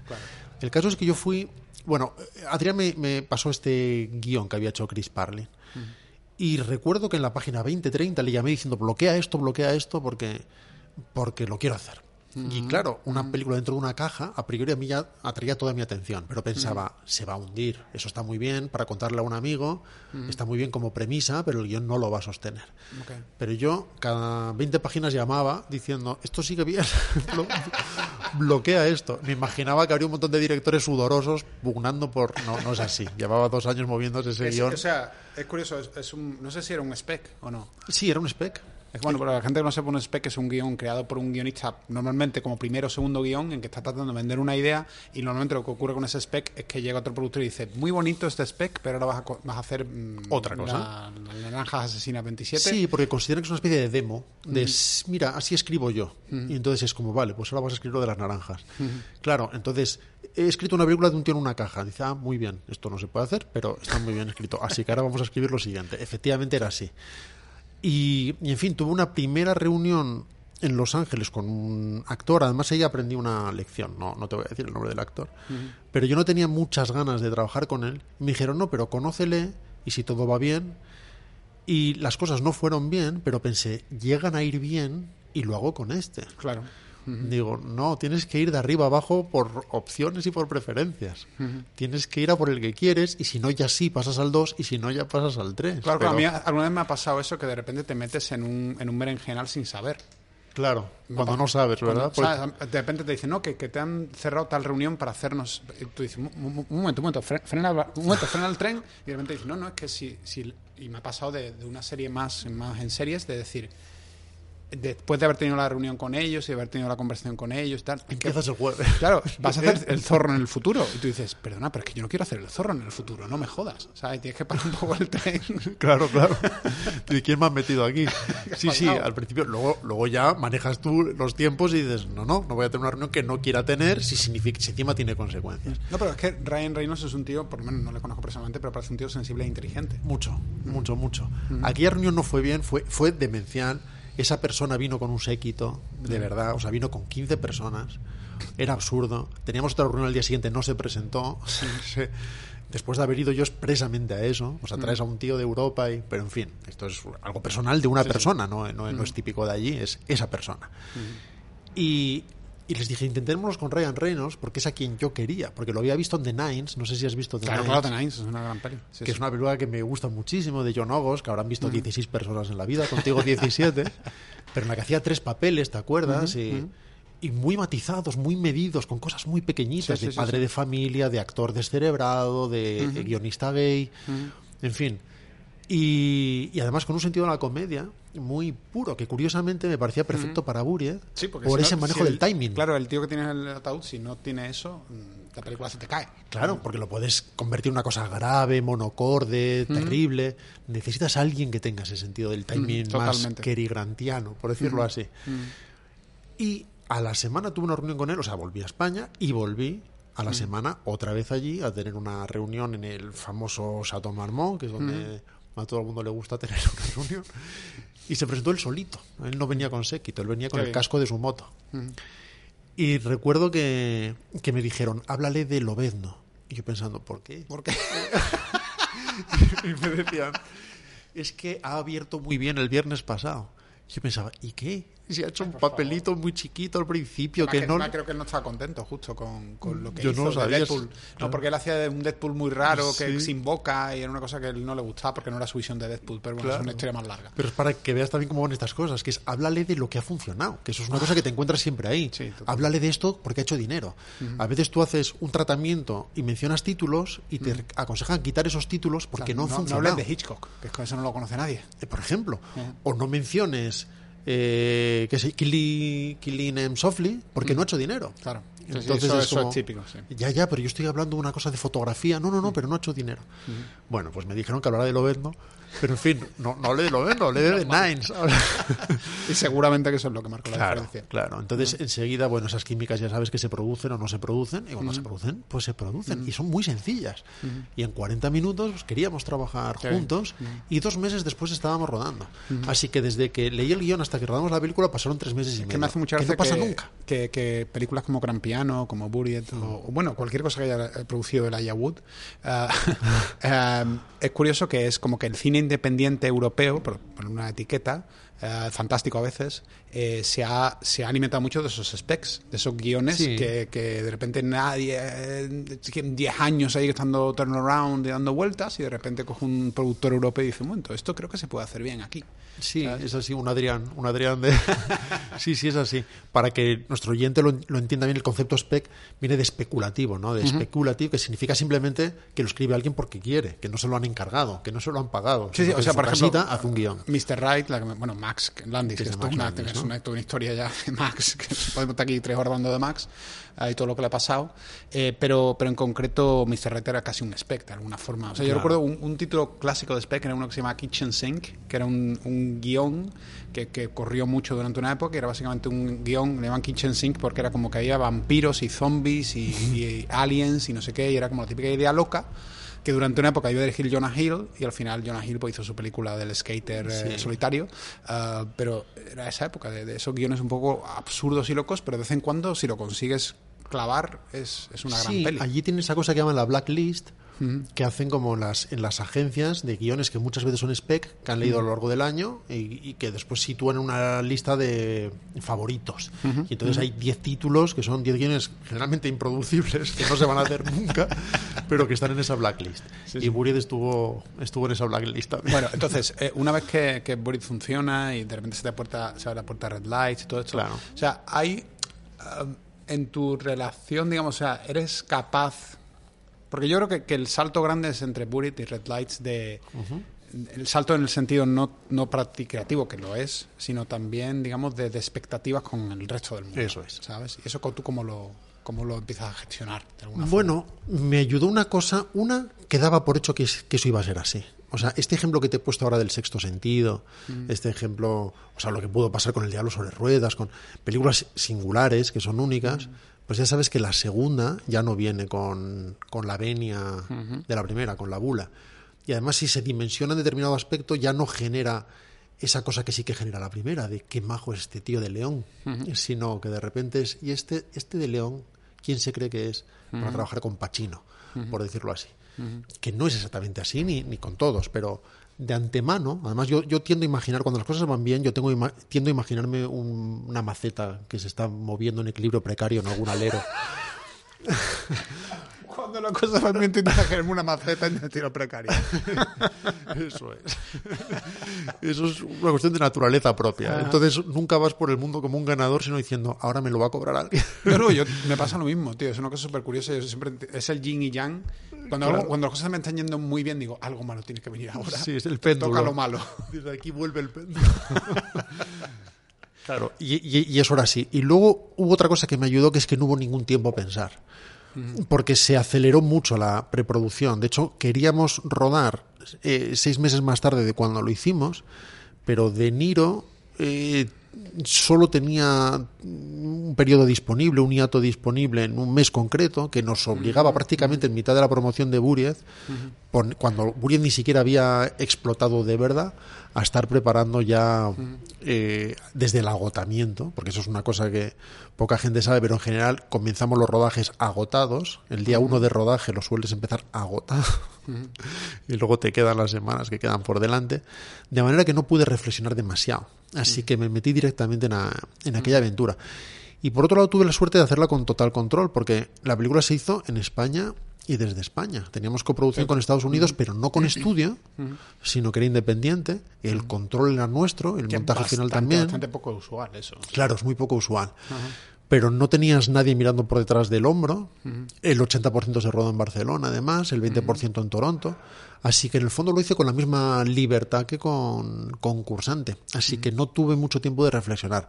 Las diferencias vinieron después.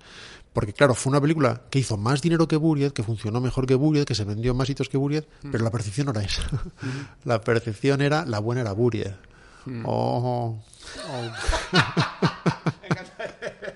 el sonidito. claro, yo iba bastante preparado a que, ah. a que así sería.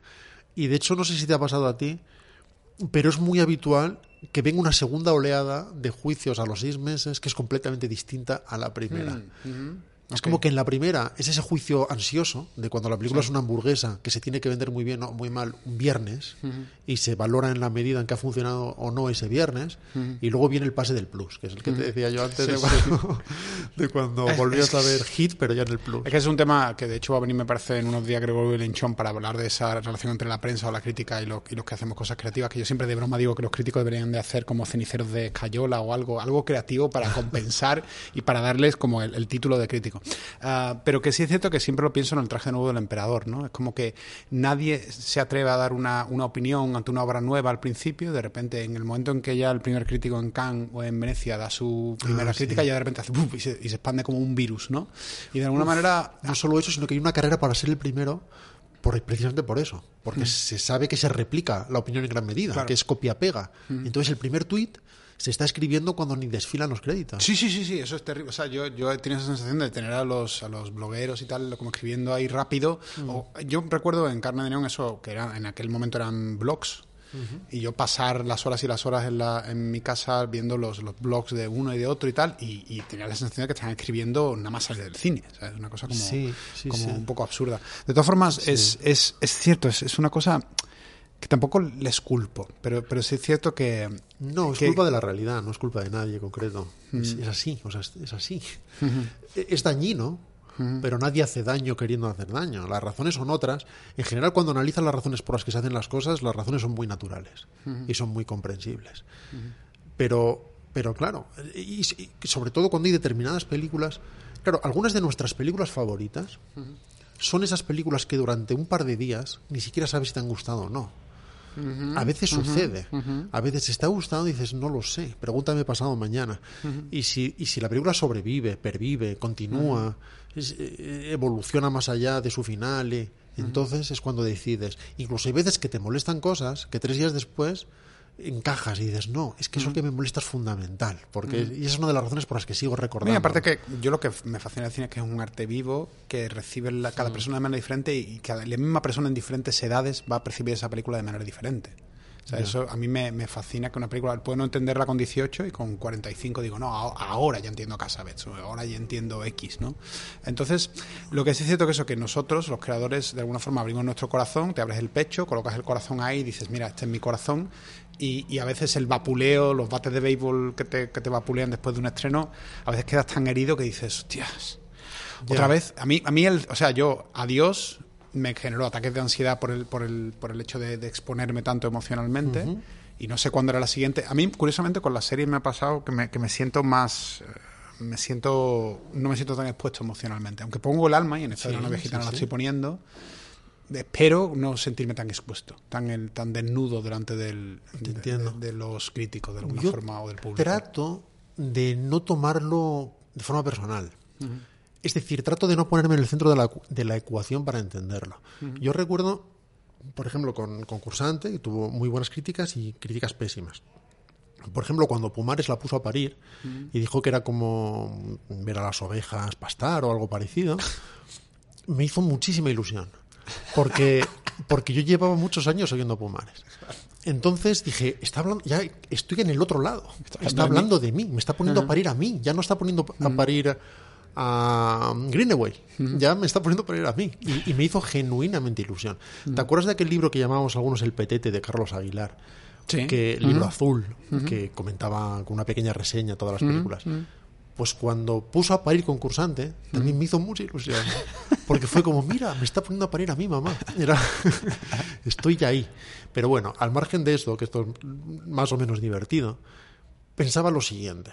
Cuando yo leo una crítica, claro, hace mucho que ya no leo críticas de esa manera, pero cuando éramos adolescentes y comprabas fotogramas y leías todas las críticas, cuando había incluso una crítica cruel hacia alguien, si estaba escrita con ingenio te divertía, si no, no, no servía para mucho más, no se la adjudicabas de verdad, de forma responsable al autor de la película, no le ponías una cruz encima, te olvidabas a los 25 minutos. Entonces yo pensaba, vamos a ver, esta gente comenta ocho películas cada viernes. Y el próximo viernes otras ocho. Y el próximo viernes otras ocho. Y a nadie le importa lo que están escribiendo como no me importa a mí cuando les leo a ellos. Entonces cuando me ponen a parir a mí, de 20 minutos después no se acuerda nadie tampoco. Sí, sí. Y entonces trataba de despersonalizar de esa manera. Y lo he hecho toda mi vida. Entonces no me, no me tomo de una forma muy... No, no, me tomo de una, de una forma muy, muy firme y muy, y muy integrada en mis verdaderas emociones, las críticas positivas, ni las negativas. Las veo de una forma bastante O sea, de alguna, de alguna forma, como hablábamos un poco cuando estaba preparando concursante, eres capaz. Yo, por ejemplo, cuando ruedo, siempre voy en chándal y, y como ves, tengo una capucha. ¿sabes? que, que no soy muy de gorra. Para esconderte. Yo, o sea, para concentrarme. O sea, Ah. quiero decir, es como que me ayuda mucho. Bueno, ahora estamos ahora en el set de rodaje de, de la nueva gitana, pero por aquí está el monitor. Yo me pongo muy cerca de cámara con los monitores pequeñitos. Odio que se ponga la gente detrás mía Sí. a comentar o a mirar por encima de mi hombro. Lo digo con mucho respeto, pero digo, dejarme mi espacio, por favor. Eh, y me ayuda mucho colocarme la, el- la, la Sí, sí, capucha la visión para, túnel. eh, para, para centrarme en lo que tengo que centrarme. Entonces es un poco eso mismo. O sea, yo imagino que pase lo que pase con Red Lights, pase lo que pase con El Amor en... en- ay, perdón. El amor en su lugar. En en su lugar, perdón, te voy a decir el título en inglés.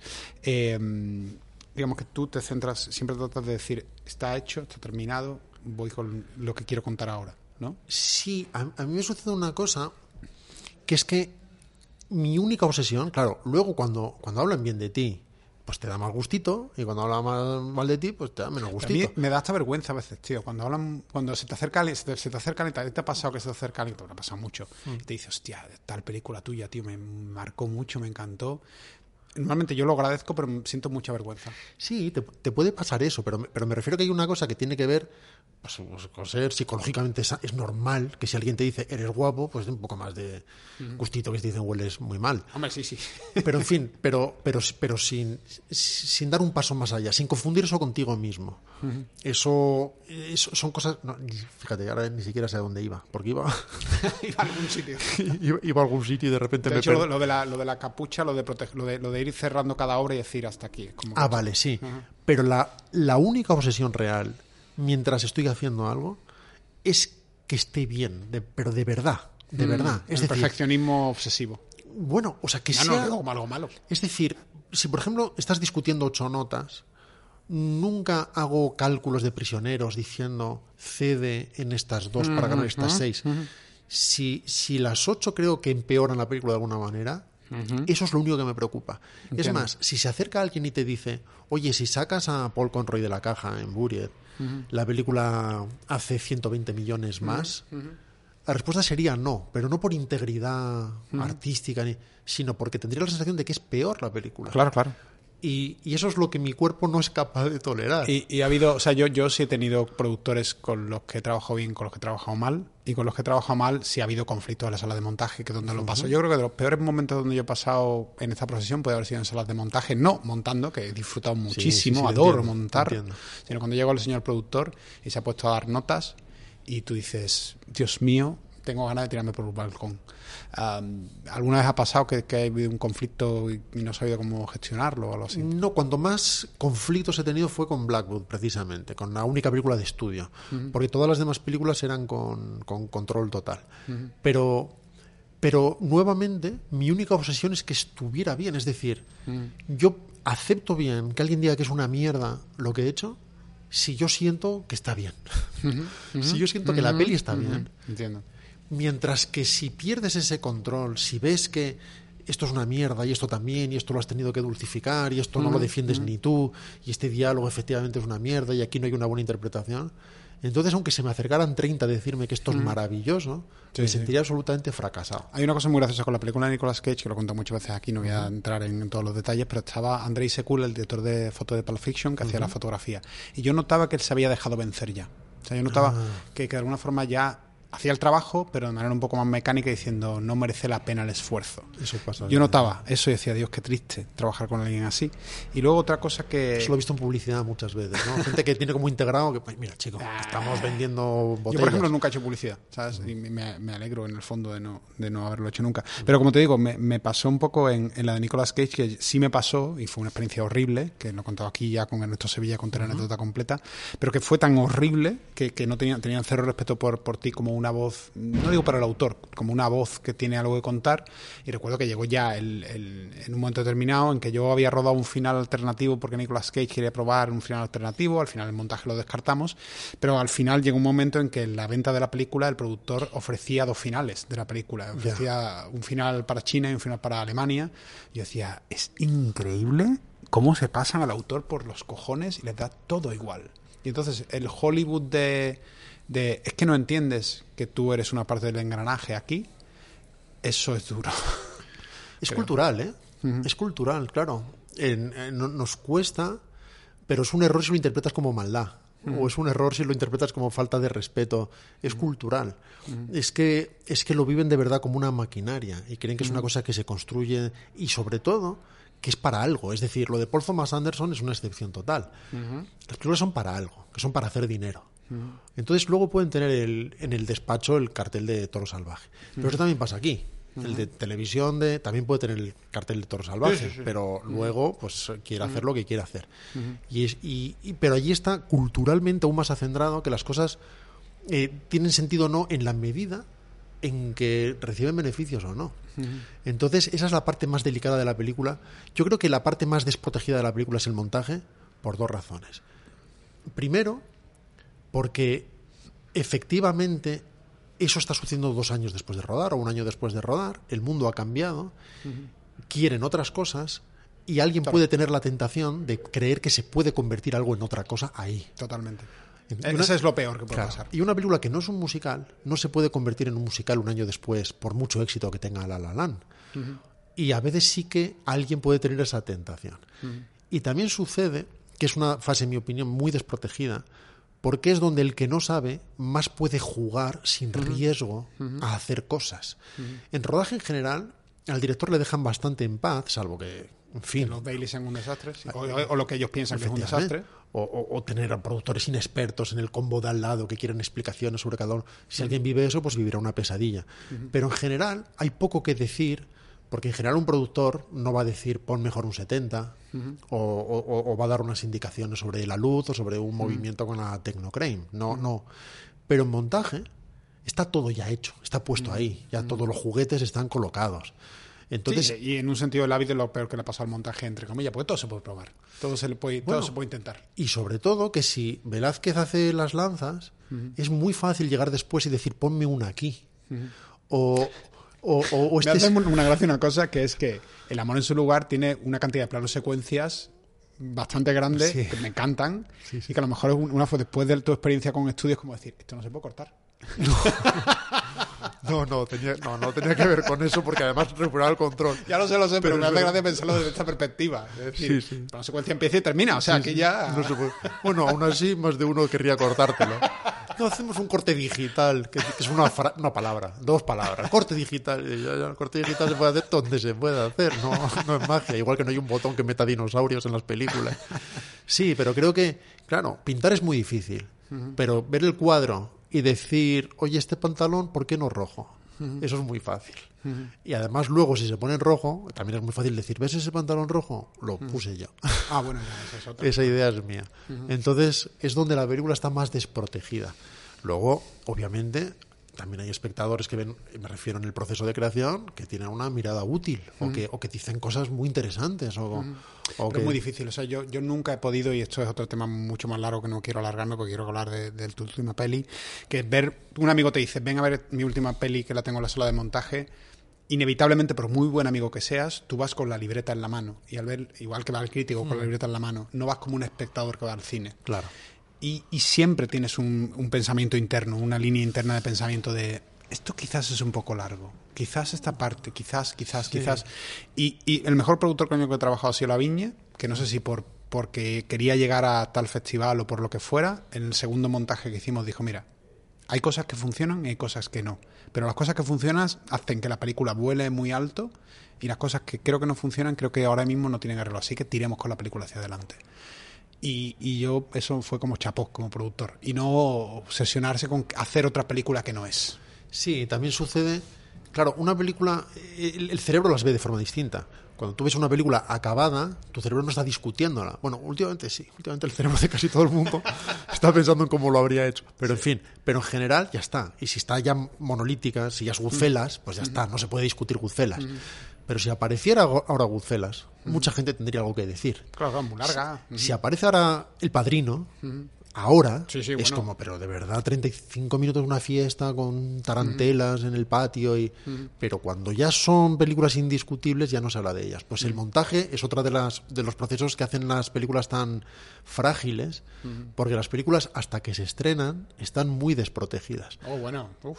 Cuando sí. se y, estrena tú eres, son- y tú eres el, el protector, entre comillas, tú eres Claro. el padre que lleva el bebé entre, entre mantitas para que no. Lo que pasa es que creo que no corresponde quejarse demasiado de esto. O sea, tengo la Bueno, pero este, este podcast es para quejarse, tranquilo. Ah, sí, no, no, no, yo no, pues, pues entonces no te voy a servir. Por, por lo que te decía antes, porque la, la mayor parte de las cosas suceden por causas naturales. Es decir, yo me puedo enfadar porque ha hecho eso e- ese crítico. O puedo pensar que si apareciera el padrino, a lo mejor soy yo el que le manda la nota de que la fiesta del principio es muy larga. A lo mejor lo haría yo. Si yo entiendo que yo lo haría, entiendo las razones naturales detrás de eso, y entonces no es que contemporice, pero dejo de hacerlo personal. Me dedico a proteger en la medida de lo posible la película. Y comprendo que es parte de la dialéctica. Claro, puede ser una pesadilla. Si es una pesadilla es otra cosa. Si estamos hablando con alguien que es, que es un insensato y que es un despropósito las notas que recibes. Pero en fin, pero la parte de la dialéctica, producción, dirección, es natural, porque no puede ser de otra manera. Porque da igual que sea justo o injusto, da igual quién tiene la razón. Nadie te va a tirar un sobre de dinero con, en una bolsa de papel Es y va a volver a los dos años. como los bebés troyanos. ¿Sabes? Esto que los, bebés, los espartanos, perdóname, los bebés espartanos. ¿Sabes? Esto de que los espartanos como que los dejaban, los tiraban por un barranco o algo así. Y los dejaban con lobos. Y entonces los bebés espartanos que realmente sobrevivían a los lobos y al barranco son los que realmente se convertían luego en guerreros espartanos. Entonces, una buena película tiene que ser un bebé espartano, en el sentido de ¿Tú que... te imaginas un bebé sobreviviendo al barranco o a los lobos? Por muy espartano que sea. Ahí tiene que haber truco. Eso Hay una hay una eso fachada, será ¿eh? que al que salía tullido lo tiraban por el barranco, pero no, no creo que les hicieran la prueba del barranco a todos.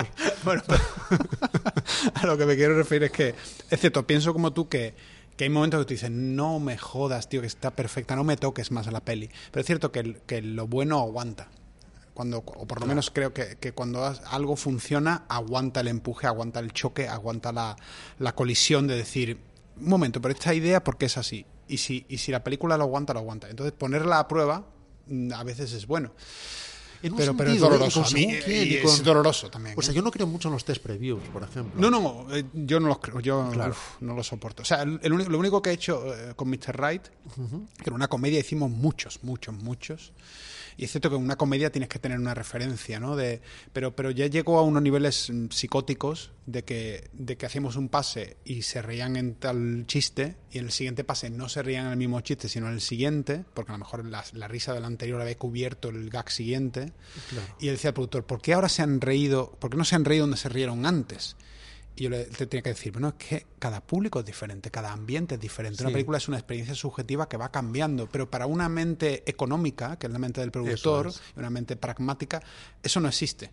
No existe. No, no, tiene piensa, que, piensa que todo puede pasar por la trituradora de carne y que todo se puede formular. yo recuerdo cuando, con 14 años creo, fui a ver a Linterna Roja de, de Zhang Yimou, en Salamanca. Me gustó muchísimo, la vi a las 5 y, y repetí. La vi pues en el siguiente pase o el de la noche, no me acuerdo. Y las reacciones del público eran completamente distintas. La misma película en la misma sala, con diferente audiencia, evidentemente. Y entonces, eh, eh, en uno de los pases, cuando decían que pongan la linterna en la puerta de la esposa número 4, no me acuerdo cómo era, se vivía como ese drama y humillante y no sé qué. Y en, en el siguiente pase, cuando decían pongan la linterna en la 3, risas directamente, risas. Claro, si tú haces el test preview a las 5, todo va muy bien. Si lo haces a las 8, resulta que la gente se ríe en el sitio más inconveniente y hay que hacer cambios de montaje en todas partes. Con la mismísima película, plano a plano, línea a línea, diálogo a diálogo. Entonces es peligrosísimo. Porque todos sabemos, hemos visto nuestros cortos, nuestros largos en diferentes festivales. en- Y aquí se reían, aquí no se reían. Aquí ni mu decía a nadie, pero ganaba el premio del público. Y no sabía exactamente por qué. Aquí se reían todos, pero ganaba otro que era de drogadictos. No había forma de sacar.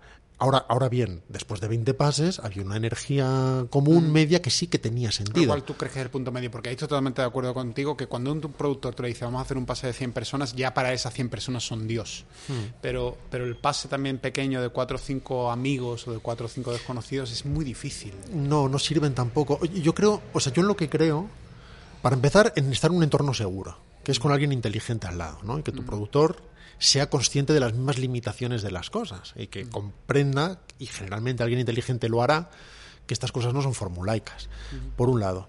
Y por otro lado, creo que cuando oyes opiniones, que siempre es útil, es sobre todo para, para detectar en ti zonas débiles a las que no has querido prestar atención. A veces hay cosas que nosotros sabemos y que hacemos como que no sabemos o pasamos de puntillas por ahí. Nos... Y cuando alguien te dice algo, a veces evidencia eso.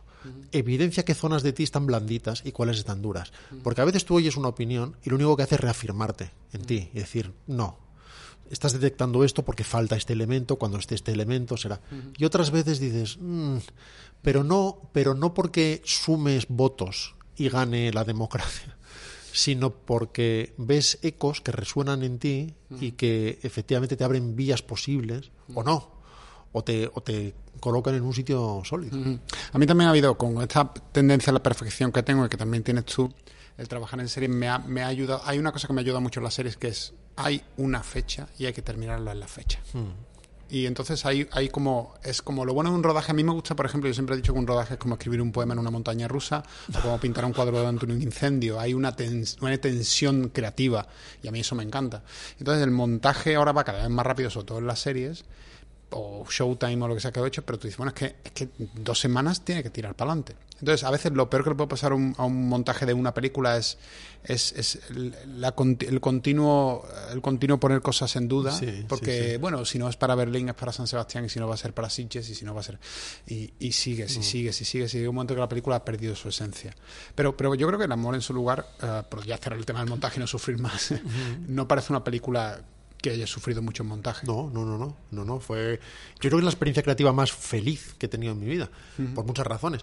Tal vez porque venía después de Blackwood también, que fue más dura por muchas razones, porque la relación con estudio es inevitablemente más dura. Ya está, sin, sin, sin calificar nada ni, ni atri- hacer Es- atribuciones que es. morales, es lo que es. Y, y aquí volví a tener esa sensación de solo importa la película, solo importa. Esta sensación de hablas con un actor y eso es lo único que importa. No hay nadie preguntando después que por qué lo has hecho, ni si ese plano es el adecuado, no, sino esto. Y un equipo diciendo, cuéntanos, vamos a tratar de hacer lo posible. Y entonces, creativamente, cuanto más se acorta la distancia entre lo que quieres que suceda y que suceda, todo es más gozoso en ese sentido. Cuando, cuando notas que hay gente queriendo que esa nave vaya a donde, a donde quieres que vaya. Y lo mismo sucede en montaje. Tuve, ya sabes que monto personalmente siempre. y, y fue una experiencia muy fluida.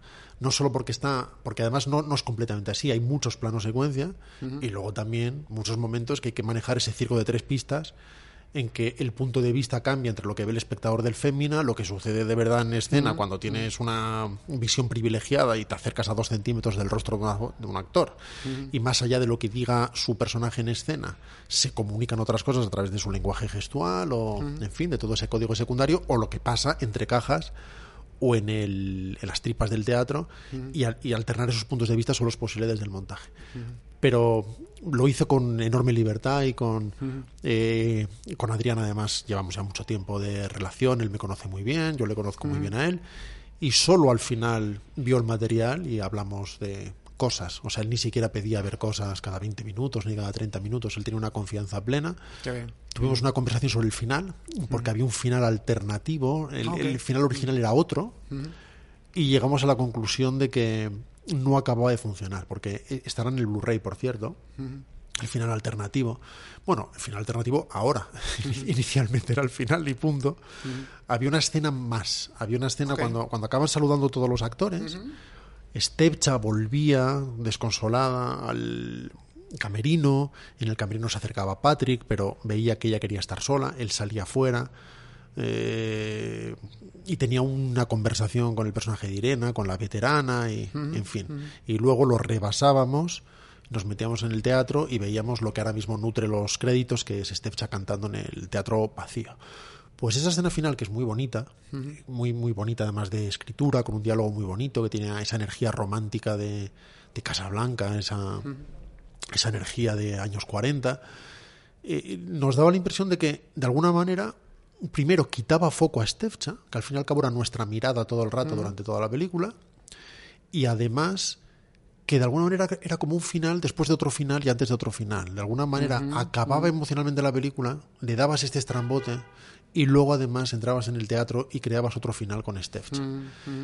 Eliminando esta secuencia, acabando con el saludo de los actores y luego convirtiendo el paseo por el teatro con Stefcha en, en soporte de los créditos en lugar de una escena per se, de repente todo encajaba maravillosamente. Es que me hace gracia porque a mí cada vez me cuesta menos matar a mis hijos. Es decir, antes en montaje pensaba, pensaba mucho, en- después de primera película o segunda película, es que esto nos costó tanto rodarlo, que tiene que estar, tiene que estar. Y de vez en cuando la película te, te- te da lecciones. Esos momentos son muy bonitos cuando ves tu película y dices, ay, claro, es que esto no hace falta. No hace falta porque es más limpio hacerlo así. Sí, ¿sabes? yo en eso, yo creo que monto porque soy muy despiadado conmigo mismo. Muy despiadado. Y creo que de forma casi sistemática elimino mi plano favorito.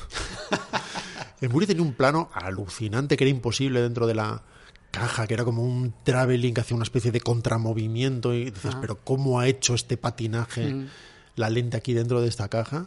No encajaba de ninguna manera. O sea, en, en la, en la secuencia en la que tenía que funcionar, eliminar ese plano y, y hacer dos contra-travelings que había en, en- en- en líneas opuestas de eje era hiper suave, era perfectamente razonable, creaba una gramática interna fluidísima que impedía pensar y en cuanto metías este plano era como un ala, era como una sacada de Eso- chorra. Sí, a mí las he sacado de chorra muchas veces porque he hecho algunas y llega un momento en que, en que como ya las he hecho, yo tengo como mi- llevo mi propia cuenta, ¿no? De alguna manera personal. Digo, si esto ya lo he hecho, ¿para qué lo voy a hacer otra vez? Y, y si lo hago, que tenga un sentido y, y por qué lo quiero hacer, ¿no?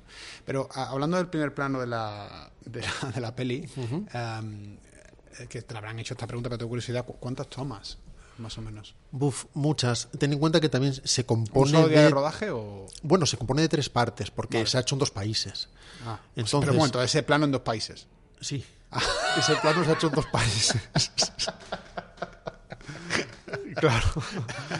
Toda la parte de exterior y Ah. tal, eso es en Alemania. No en los- suponía, ¿no? Pero, pero no sé que eran dos países. en los estudios Babelsberg en Ah. Berlín. Y cuando entramos en el teatro, que ya es otra toma entera, que de hecho la más difícil por- probablemente, y es una sola toma sin cortes, es en, en España. Así que... Pero, pero en fin, es- eso muchas veces hay gente que te dice, ah, que has cortado como, como si fuera trampa, ¿no? Dices, no, trampa es todo. O sea, aquí no hemos matado a nadie en la peli, esta chica no se llama Stepcha, pues hacemos trampa todo el rato. Y de hecho, cuando tú admiras un plano secuencia, hace mucho que, cuando tenías siete años, a lo mejor sí, te imaginabas que era, ¡hala! Han estado ahí haciendo todo esto seguido. Pero luego te das cuenta que lo que admiras de verdad es la concepción del plano, el cómo funciona eso narrativamente y luego encontrar la forma de ejecutarlo. Obviamente no puedes hacer 1917 sin cortar. Y si la hicieras sin cortar, habría muchas descensiones, habría momentos muy perfectos, momentos muy imperfectos. A mí, a mí me pone muy nervioso el plano secuencia, yo como director. O sea, o sea, yo tengo una tendencia a la perfección. y cuando he hecho plano secuencias, siempre tengo la sensación de quedarme con el menos malo. Claro, el, más, el más equilibrado. El ¿no? más equilibrado. Siempre tengo, digo, qué putada, porque el anterior no es perfecto aquí, pero tiene ese momento de interpretación. Y eso me, Sí. me- eh, es un, o sea, yo trato de no dirigir con plano secuencias porque es un proceso doloroso para mí el tener que quedarme con algo que no es exactamente. Es, es doloroso siempre, porque querrías que aquí la cámara hiciera justo lo que hizo en la 4, pero que la interpretación Claro. fuera la de la 8, pero no puedes cortar.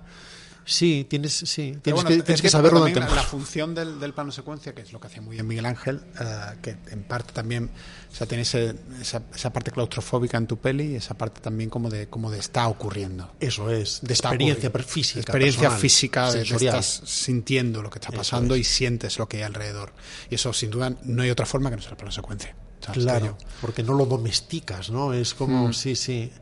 Y a la vez tienes que... Claro, te metes en un follón. Cuando te metes en una secuencia eh, hay mucho sufrimiento. Y uno de ellos es ese, el saber que... Claro, eh, eh, eso de que ir ocho minutos bien y que a los ocho pase algo, eso es duro. Es muy duro. Eso, renunciar a eso y volver a hacer Pero es duro sobre todo en tu relación con el equipo, porque yo hay una cosa con el equipo que yo trato siempre de crear eh, challenges, ¿cómo se dice? Eh, Sí, desafíos, desafíos retos. e ir ganándolos y que el equipo diga, coño, tenemos a un tío en el como director que sabe lo que hace y que estamos ganando la partida y que merece la, pena estar a las 4 de la mañana aquí pasando frío. Ah, y en un plano de secuencia a veces me siento también muy, muy, des- muy inseguro porque pienso, primero me estoy casando con la más fea y luego me da miedo que, ¿y si no lo consigo? ¿Y si el equipo piensa que nada de esto tiene sentido? Entonces me da una inseguridad increíble. Hombre, lo que te da miedo es no conseguirlo. Porque, claro, dirigir es sobre todo hacer funcionar. ¿Qué es lo que te quita el sueño? No es rodar, no es ponerla. Ya sabes, no, más claro, o menos. sí, sí. Pero hacer funcionar es, es lo que te quita. Por la noche dices, vale, quiero hacer esto. Pero ¿cómo voy a hacer esto? De forma fluida, de forma natural, de forma que el actor te lleve, conduzca la cámara y para que esto parezca. ¿Cómo voy a conseguir orquestar esta coreografía interna de manera que resulte casi invisible? ¿Cómo voy a conseguir que una frase como esta, que es dura pero es poética, pero cómo es que venderla, venderla para que además suene en boca y que no parezca que alguien se pone a recitar poemas fuera de... ¿Cómo hago funcionar esto? Pues con el plano secuencia es igual. ¿Cómo voy a conseguir estos 12 minutos que no tengan ningún defecto interno, ninguna destensión? Porque, claro, en montaje tú puedes apretar algo, puedes generar una tensión que a veces no se produce, pero ahí tiene que tener el montaje interno, tiene que estar constantemente, tienen que pisarse donde toca, la cámara tiene que fluir de forma natural, y eso es lo que te quita el sueño. Que hay una cosa que a mí me, me, me hace mucha gracia, que es que me ha fascinado tu película, en parte porque, como te digo, que ya es una peligración personal. Yo siempre he querido hacer una película de nazis, nunca he podido hasta ahora. película de nazis, algún día la haré, eh, igual que me gustan los, los videojuegos de zombies y nazis. Eh, y luego, dos de mis películas favoritas son Evasión o Victoria Ah. y Los Tres Amigos. ¿Sabes? Que, que igual la, la conexión con los tres amigos no la ves. No. ¿Te acuerdas de los tres amigos. Sí, claro, claro, adelante, sí. Sí, sí, pero que todo el rato esa película está jugando con la ficción y la realidad y son unos actores que hacen de unos mexicanos Sí, y tal, sí, sí. que van a un pueblo y en el pueblo todo el mundo piensa que son de verdad realmente unos héroes. Pero hay un arbusto que canta Pero, también. no, sí, pero, pero básicamente son unos actores que no tienen ni puta idea de disparar armas y todo el mundo sale el guapo, el guapo. Y, y me pasa un poco lo mismo con Evasión Victoria, que es una película que he visto millones de veces en la infancia con mi padre en un cine de verano, que lo repetía de manera obsesiva. Y es una película que me creaba la misma sensación. Y te lo digo como un, como un piropo Sí, de, sí, de sí. tu peli de, de estar diciendo, hostia puta, que. Se podían ir, pero no, van a acabar el partido. Van a ganar el partido. Con Rocky en la No portería. pensado esto de Victoria. nunca No, no, pero me lo han dicho. Ah, sí, te lo han Sí, dicho. no, no había pensado en nuestra victoria. Me hizo, gra- me- hizo ilusión a su manera. O sea, me parece una comparación bonita. Sí, sí, sí, sí, porque es una peli, joder, que yo a mí me, me encantó. Claro, si, si lo hubiera pensado, no, pero como no lo había pensado, me pareció, me pareció, me pareció bonito. Pero fíjate, con esa nueva secuencia sucedió que la parte que para mí es más difícil, la de dentro del teatro, la repetimos un día ente- entera. O sea, ese día hicimos como 30 tomas. Y, y por fin se consiguió una, que no sé si fue la 21, la 22, que era muy equilibrada. Y, pero cuando la veía, teníamos dos semanas en ese plato donde construimos las tripas del teatro. Y, y cuando lo volví a ver sentía que podíamos hacerlo mejor. Sentía que había que iluminar de forma más penumbrosa, que en la entrada teníamos que hacerlo de otra manera, que había una parte de interpretación que no estaba del todo cuidada, porque era tan complicado que todo funcionara que no Sí, se la habían tensión- podido es que la, apretar la las tuercas. interna del actor de sentir el plano también es una cosa jodida. Claro, y también tú mismo en el combo estás a tantas cosas a ver si consigues que funcionen, que si de repente eso no se ha dicho con una verdad absoluta, de repente eso es como más prescindible o se te puede, mm, totalmente. se te puede escapar. Y conseguimos apretar para tener unas horas extra y repetirlo. Además también nos habíamos abierto a, una, a un treinta y pico para poder tener en fin, como sucede pues en la entrada del Copacabana, de- eh, siempre cuando vas más angular tienes más posibilidad de viajar, con eh, si, si lo hiciéramos con un 50 tienes que ir como muchísimo más fino, de repente tienes que hacer también pans Bueno, también si haces una, un, una secuencia con un 32 sientes el espacio. Sí, claro, a eso me refiero. Pero estábamos usando como óptica de verdad guía de la película el 50 y sentía que habíamos hecho trampa convirtiendo eso en un 32, que creo que es lo que usamos. Así que la repetimos con el 50. Y en el 50 lo ponía todo más complicado, porque ya no se veía todo, entonces muchas veces había que hacer un tilt abajo y tilt arriba o una corrección, había que ir más fino. Pero, ¿Y pero por qué, por, qué, por qué te.? Yo me acuerdo que en el Helenista, una cosa que me, fli- me flipó, que cuando rodé el Helenista, el showrunner, Jacob, había tomado la decisión de toda la serie se iba a rodar en lentes muy abiertas. Entonces, era básicamente, creo que la más abierta podía ser un 15 a lo mejor, y como mucho se llegaba al, De esféricas, 20 ¿no? al 28, eh, y creo que la, la más, más, más. El 32 quizás era la más. La más Ah, sí, ¿eh? Lo sí. más- O sea, por, por encima del 40 y el 50 al 65. O sea, el 65 el 75 era un pecado mortal. De hecho, un día estábamos como rodando muy poco tiempo una escena y, y metí un 65 y al día siguiente me vino el showrunner y me dijo, cuidadito, cuidadito, que que un 65 en la escena no sé qué. Digo, joder, sí que estás encima. Pero, pero me parecía que en ese caso sí, en Alienista era como, como ver con lentes de pez a estos personajes decimonónicos de Nueva York de 1900 y tiene un cierto sentido. Pero en tu caso era porque el, el 50 es lo más parecido a la- al, al ojo humano. No, porque es la óptica que estábamos. No, no, no, no. Esa, esa es una teoría que está bien, pero claro, depende de tantas cosas. Depende de con qué profundidad de campo estés trabajando. Depende, de, depende de tantas cosas. Pero muchas veces las películas acaban teniendo su óptica por lo que sea. Una a la que recurres más que otras. Que te da la impresión de que, mira, esta película es esto. Sí, Y sí, luego pasa, nos- pasa, pasa de claro. manera natural. Y luego nos movemos aquí, nos movemos allá para cosas necesarias, pero fundamentalmente estamos con este 40 que es también depende de la óptica en sí, de, Sí, de muchas cosas. Del juego, esas cosas que la gente no sabe. ¿eh? Pues, pues, claro, e- eso se rodó ya prácticamente al final, después de cinco semanas de rodaje. Y entonces yo sentía que hacíamos trampa, que era como nuestra óptica es el 50. Y aquí me estoy cubriendo con el 32. Y, y lo otro me lo pone más difícil o nos lo pone más difícil, pero claro, ya lo habíamos hecho también. No es lo mismo repetir algo que ya se estaba ensayando un día entero que volver a empezar de cero. Y, y además, tú sabes que el equipo siempre reacciona muy bien a esas cosas. Cuando dices, creo que lo podemos hacer mejor, de repente tienes en sí, nuestro se caso a crecen. Juanjo, se crece, que es como, sí, sí, vamos allá, más difícil, pero vamos allá. Y así fue. Y de hecho, repetimos, tuvimos, no sé, cinco horas extra. Si fueran cinco horas de verdad para rodarlo, no habría sido suficiente, pero eran cinco horas para repetirlo. Ya habíamos aprendido muchas cosas, los actores ya habían aprendido muchas cosas de dónde esconderse, dónde aparecer, en qué momento y qué hacer. Y, y creo que se montó la número 21. Finalmente se montó la 21. y una pregunta que te quería hacer. em, ahora mismo me ha hecho gracia porque antes me has dicho que, ya para terminar, me has dicho que, que cómo puedes, después de rodar, hacerte el podcast y tal. Sí, sí, sí, me sorprende mucho, me sorprende mucho, porque yo no quiero hacer otra cosa que, que dejarme caer en el suelo. Ya lo sé, lo sé. Eh, pero es curioso a mí, los, los, o sea, yo entiendo esto, sobre todo en los últimos cinco años que estoy rodando tantas series, que ya me siento como un metero de, de Vietnam de alguna forma, ¿no? Como que de alguna forma estaba mucho en la jungla y sé un poco, recuerdo leyendo el libro, creo que era de Arthur Penn, no, no, o sea, el de Making Movies. El de eh, Sidney Lumet. Sidney Lumet. Eh, y que decía Sidney Lumet que él le recordaba, cuando ya se mete un poco en un rodaje durante un tiempo, él decía como que, que se acostumbra a quedarse dormido en los viajes de coche, a quedarse dormido en la pausa de la comida, porque es como cuando él estaba en la guerra también pasaba lo mismo. Los soldados realmente veteranos se quedaban dormidos en las trincheras mientras había un tiroteo, eh, porque sabían que era el momento de descansar, o sea, y no le despertaban las balas silbando por encima de sus cabezas. Y yo noto que me pasa lo mismo, noto que cuando voy en una localización que está a 40 minutos me quedo dormido en el coche, en una pausa como en 10 minutos y duermo. Entonces, sé o trato de aprender a, a gestionar mi energía. O sea, me hago más mayor y cuanto más mayor me hago, digo, vale, ahora tengo que apretar la máquina y ahora tengo que dejar que el rodaje fluya. Un poco como, como- porque a veces el equipo le han marcado la dirección y el equipo va yendo. Y también me ayuda mucho el saber que no hay, o por lo menos pienso, no hay una versión perfecta de lo que yo tengo en la cabeza. Hay diferentes versiones. Y al final me voy a quedar con una y encontraremos una por el camino. Porque la obsesión con la perfección me ha, me ha generado tanta ansiedad y tanto dolor que llega un momento en que, en que sé que tengo que dejar ir al bebé, de alguna forma.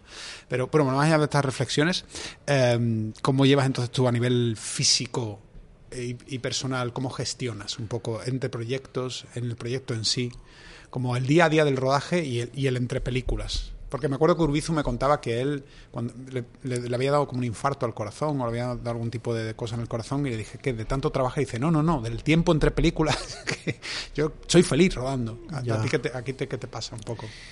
Uf.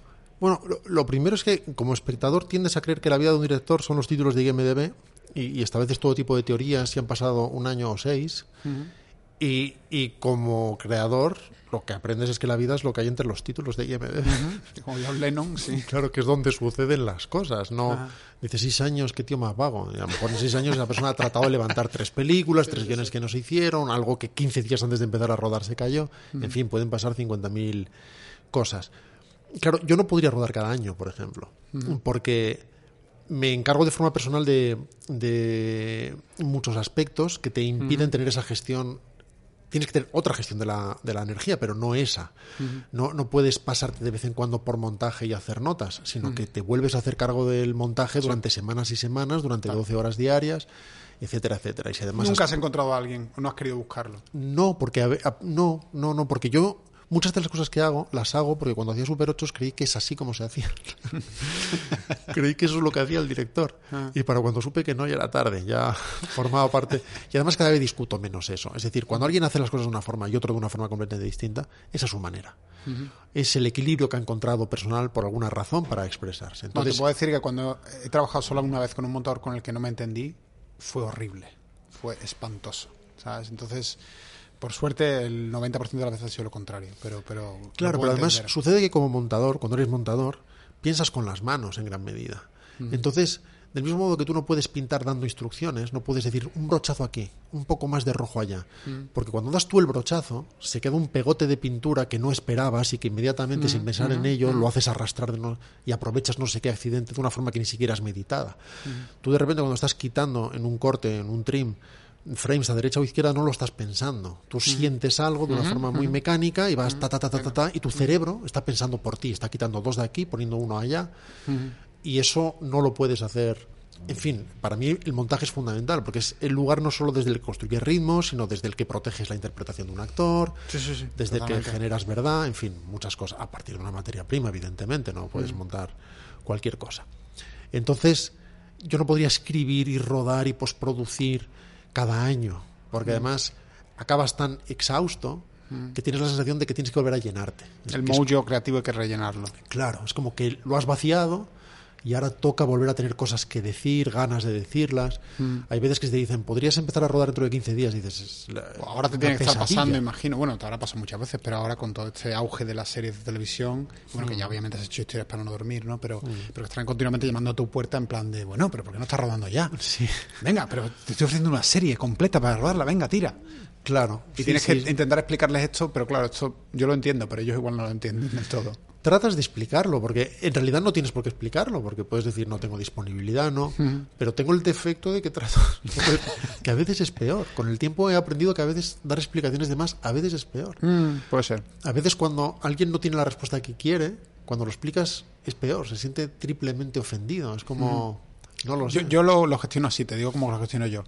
Un productor me dice, oye, quiero que nos reunamos y hablemos del futuro, de tal. Y yo le digo, te lo agradezco, pero estoy muy liado ahora mismo. Si quieres que lea algo o quieres plantear un proyecto, mándamelo y trataré de responder de lo antes posible. Ya. Me suelen mandar el proyecto, que es una Biblia o un no sé qué, no sé cuántos, y ya yo siento en las primeras palabras del proyecto, las primeras tres páginas o en la, Si la sinopsis, no cabes, sí ¿no? que pues, no quepo ahí. O sea, y si yo voy a aportar algo, no voy a aportar nada. Dejo pasar un tiempo prudencial para que no se lo tomen como un insulto responderles esa misma tarde. Sí, y sí, al sí. rato le digo, eh, mira, leí, creo que voy a estar liado por esto, por esto por esto. Me encantaría trabajar contigo en el futuro, pero creo que yo no me veo en este proyecto. Y muchísimas gracias y tal. Pero no quiero tener una comida con un tipo, que me sienta yo en deuda con alguien, de... Claro. Intento ser lo más pragmático del mundo en el sentido de pásame lo que crees que yo puedo hacer y yo te voy a responder lo antes posible. Y probablemente va a ser que no, ¿eh? te, te aviso que va a ser probablemente que no porque es raro. Yo, yo, yo intento explicarles que yo tengo que conectar, que es tan cansado que me ha pasado con la novia gitana, que solo me ha pasado con esto. Me ofrecieron 800 bestsellers y solamente con este dije, ah, tiene un mundo gitano, tiene algo que creo que va a conectar conmigo y tal, no sé qué. Creo que de esto puedo hacer algo bueno y pasa una vez de cada 100. Pero claro, a un productor es es muy difícil explicárselo, ¿sabes? El- Sí. Por lo menos yo tengo, comparto contigo el- esa, ese decir, aunque como te digo, aunque a veces llevo encadenando y encadenando y obviamente no siento la misma conexión, yo siento mucho más conexión con esto que cuando he hecho Fear the Walking Dead, pero um, cuando se trata de algo que yo tengo que generar creativamente, mm, necesito tener la sensación de que es importante emocionalmente para mí. Claro. Y, y un productor a veces eso no lo entiende. Entiende, Pero ¿por qué no haces esto? Entonces, es que, es que no lo voy a hacer bien. Sí, y, y sobre todo cuando alguien te quiere por lo que haces y quiere que hagas otra cosa. Entonces, sí, de que es repente es, absurdo. como, es increíble lo que has hecho con. Coges a Paul Thomas Anderson, me encanta el licorice. Esto lo podríamos llevar a este mundo de zombies. Y pues no. O, sea, es- si te, o si te gusta Charlie Kaufman, no es para que escriba de forma ortodoxa. No hablo de Sí, mí, sí, hablo de Kaufman. Ya, si llamas a Kaufman, ya sabes que te vas a meter Me en un jardín. Caldo y Ser- que- Coldo Serra lo decía, como, ¿por qué me ofrecen esto? Que no lo entiendo. O sea, si, si han visto lo que hago, ¿qué piensan que...? De todas maneras, mi, mi experiencia es que en el mundo del cine la gente es bastante razonable entendiendo los noes. Yo, yo, yo no veo en general, hay excepciones, pero en general no se personaliza. Y en otros mundos no lo he visto de forma tan clara, es curioso. O sea, yo, yo, yo sé de otros mundos en los que he dicho que no a algo por alguna razón. Decir que no, decir que no también suena, no- ni siquiera es lo que sucede, porque no te subes a un taburete a dar o quitar vida, no dices que no. Simplemente no te encaja en ese momento, o no tiene que ver contigo, o en fin, no es buen, lo que sea. Y en el mundo del cine todos oímos que no y decimos que no muchas veces. Y es por mil razones. Hay veces que tú no contratas a un actor en una película con el que te mueres de ganas de trabajar. Pero Pero, no es el que no es perfecto para ese personaje, o, o- o sí que está muy bien para ese personaje, pero hay otro que genera Cosa una que a veces a los actores amigos o, actores les cuesta entender. Piensan que, que pueden hacer todo. lo- Ese es otro melón que no quiero abrir. Pero, pero hablo muchas veces con actores aquí en el que me decían, ¿pero por qué no me ofreciste tal personaje? Y es como decir, es que tu energía no es la del personaje. Pero ese es otra, otra, otro melón. Sí, o, o- o de repente hay un triángulo que tienes que equilibrar Claro, claro. energéticamente. Y de repente dices, no, no, es- este tío está genial para esto, me encantaría trabajar con él, pero es que este otro, Claro, por lo que no- sea, no hace el- equilibra el mejor, incluso físicamente, genera un contraste, y entonces este te da cuatro cosas para ese personaje y este te da seis cosas. Y dices, pues este tiene más. Pero es eso. Y también me trato, o sea, trato de tomarme así muchas cosas. O sea, de repente un actor puede no entrar en algo que le estás proponiendo porque no es el momento, porque viene a hacer una película que tiene puntos de afinidad y dos años después la haría o un año antes la hubiera hecho, pero justo después ya ha hecho una de fútbol, entonces no va a hacer otra de fútbol, Sí. por poner un ejemplo tonto. Pero hay una cosa que me fascina de lo que de este, de este no orgánico, de este sí orgánico que damos frente a un proyecto, y es que luego O sea, creo que nunca, casi nunca me ha pasado decir un sí que no sea orgánico. O sea, es- no recuerdo ahora mismo, a lo mejor me ha pasado alguna vez de alguna serie yo decir un sí y después decir, ves, no debería haber dicho sí. Quizás la película de Nicolas Cage esté lo más cercano a eso. Eh, que todo mi, mi, mi- todo mi ser me decía, di no a esta mierda, pero no tenía un duro y tenía que decir que sí.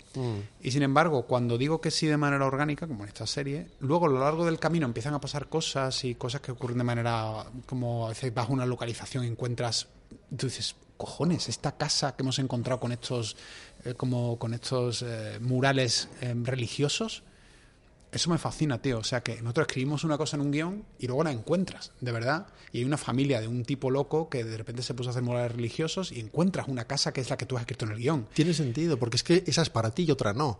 O sea, pasa también a veces que tú dices que no a no sé qué peli que hace otra persona y funciona muy bien, o que tú dices que sí a una película que otro no, no Mm. ha querido hacer y funciona muy bien, y la, y la tentación es pensar que alguien se equivocó. No, No, no. es que esa película no era para él o esa película no era para ti, porque tú no ibas a expresar esas cosas que el otro encuentra, que resuenan con su mundo, con sus afinidades, con su...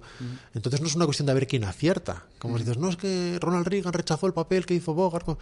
Pues no sé cómo habría sido Casablanca con Ronald Reagan, pero tendría sus razones para decir que no y a lo mejor hizo muy bien en decir que no. Exactamente. Porque la historia de Casablanca con Bogart no sería la misma cambiando la cara del póster. Eso habría afectado a todas las decisiones, a toda la química interna, a la propia presencia de Ingrid Bergman, a, eh, en fin, a, a todas esas cosas. Entonces, en ese sentido, como me pasa con las críticas, eh, trato de despersonalizar lo más posible y no reflexiono atribuyendo significados mm, forzados a las cosas. es, es esa organicidad que tú dices. O sea, si, si un material te habla, prestas atención, incluso si no esperabas que te iba a hablar, incluso si a priori no está en la línea de aquello que teóricamente te interesa, pero te está hablando. Y si no te habla, no te puede sorprender si le habla a otro. Si le habla a otro, es ese otro el que, el que debe hacerlo. Entonces no te voy a hacer la última pregunta porque además es la pregunta mala que hacen en todos los programas de radio horribles, que es ¿y qué vas a hacer ahora? ¿Cuál es tu próximo proyecto? Que es la típica cosa que siempre te pilla como... "Ah, Sobre todo cuando estás estrenando. Y pues estoy ahora. aquí. ¿Cómo coño quieres que tenga otro proyecto si ahora mismo te... Dices, Ya te aburrí. Joder, cojones, pues ahora quiero descansar. Ahora quiero hacer el próximo cosa. proyecto es dormir, ¿no? Sí, bueno, estoy pre- y además no hablo nunca de los proyectos porque creo que solo importan cuando dejan de serlo. Eh, Acuérdate cuando éramos pequeños que leías eh, Scorsese va a hacer un proyecto sobre Sinatra o sobre Gershwin o sobre y luego no pasaba, ¿eh? Y dices, ¿y yo para qué he leído sobre esto? Claro. Pues eso solo se ha multiplicado. Ahora ya Sí, estamos sí, haciendo críticas de trailers, de teasers, de dentro de nada vamos a hacer críticas de los contratos a los actores, en un mundo que además tiene una memoria de 30 minutos.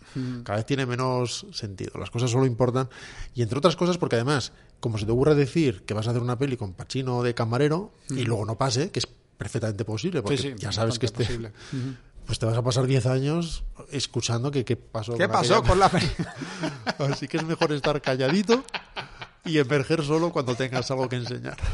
Bueno, tío, gracias por, por venir. Gran Espero placer. que ya te lo pasado bien. Eh, Me lo he pasado muy bien. Un placer. Y nada, tío, pues eso, la, ya en la próxima, que no sé qué será. Eso es la del, la del camarero. el camarero, Pachino de camarero. Lo ha dicho, ¿eh? Pachino de camarero. Volveremos, volveremos a hablar. Gracias. Ha sido un gran placer estar en casa, Paco. Muy buen vino.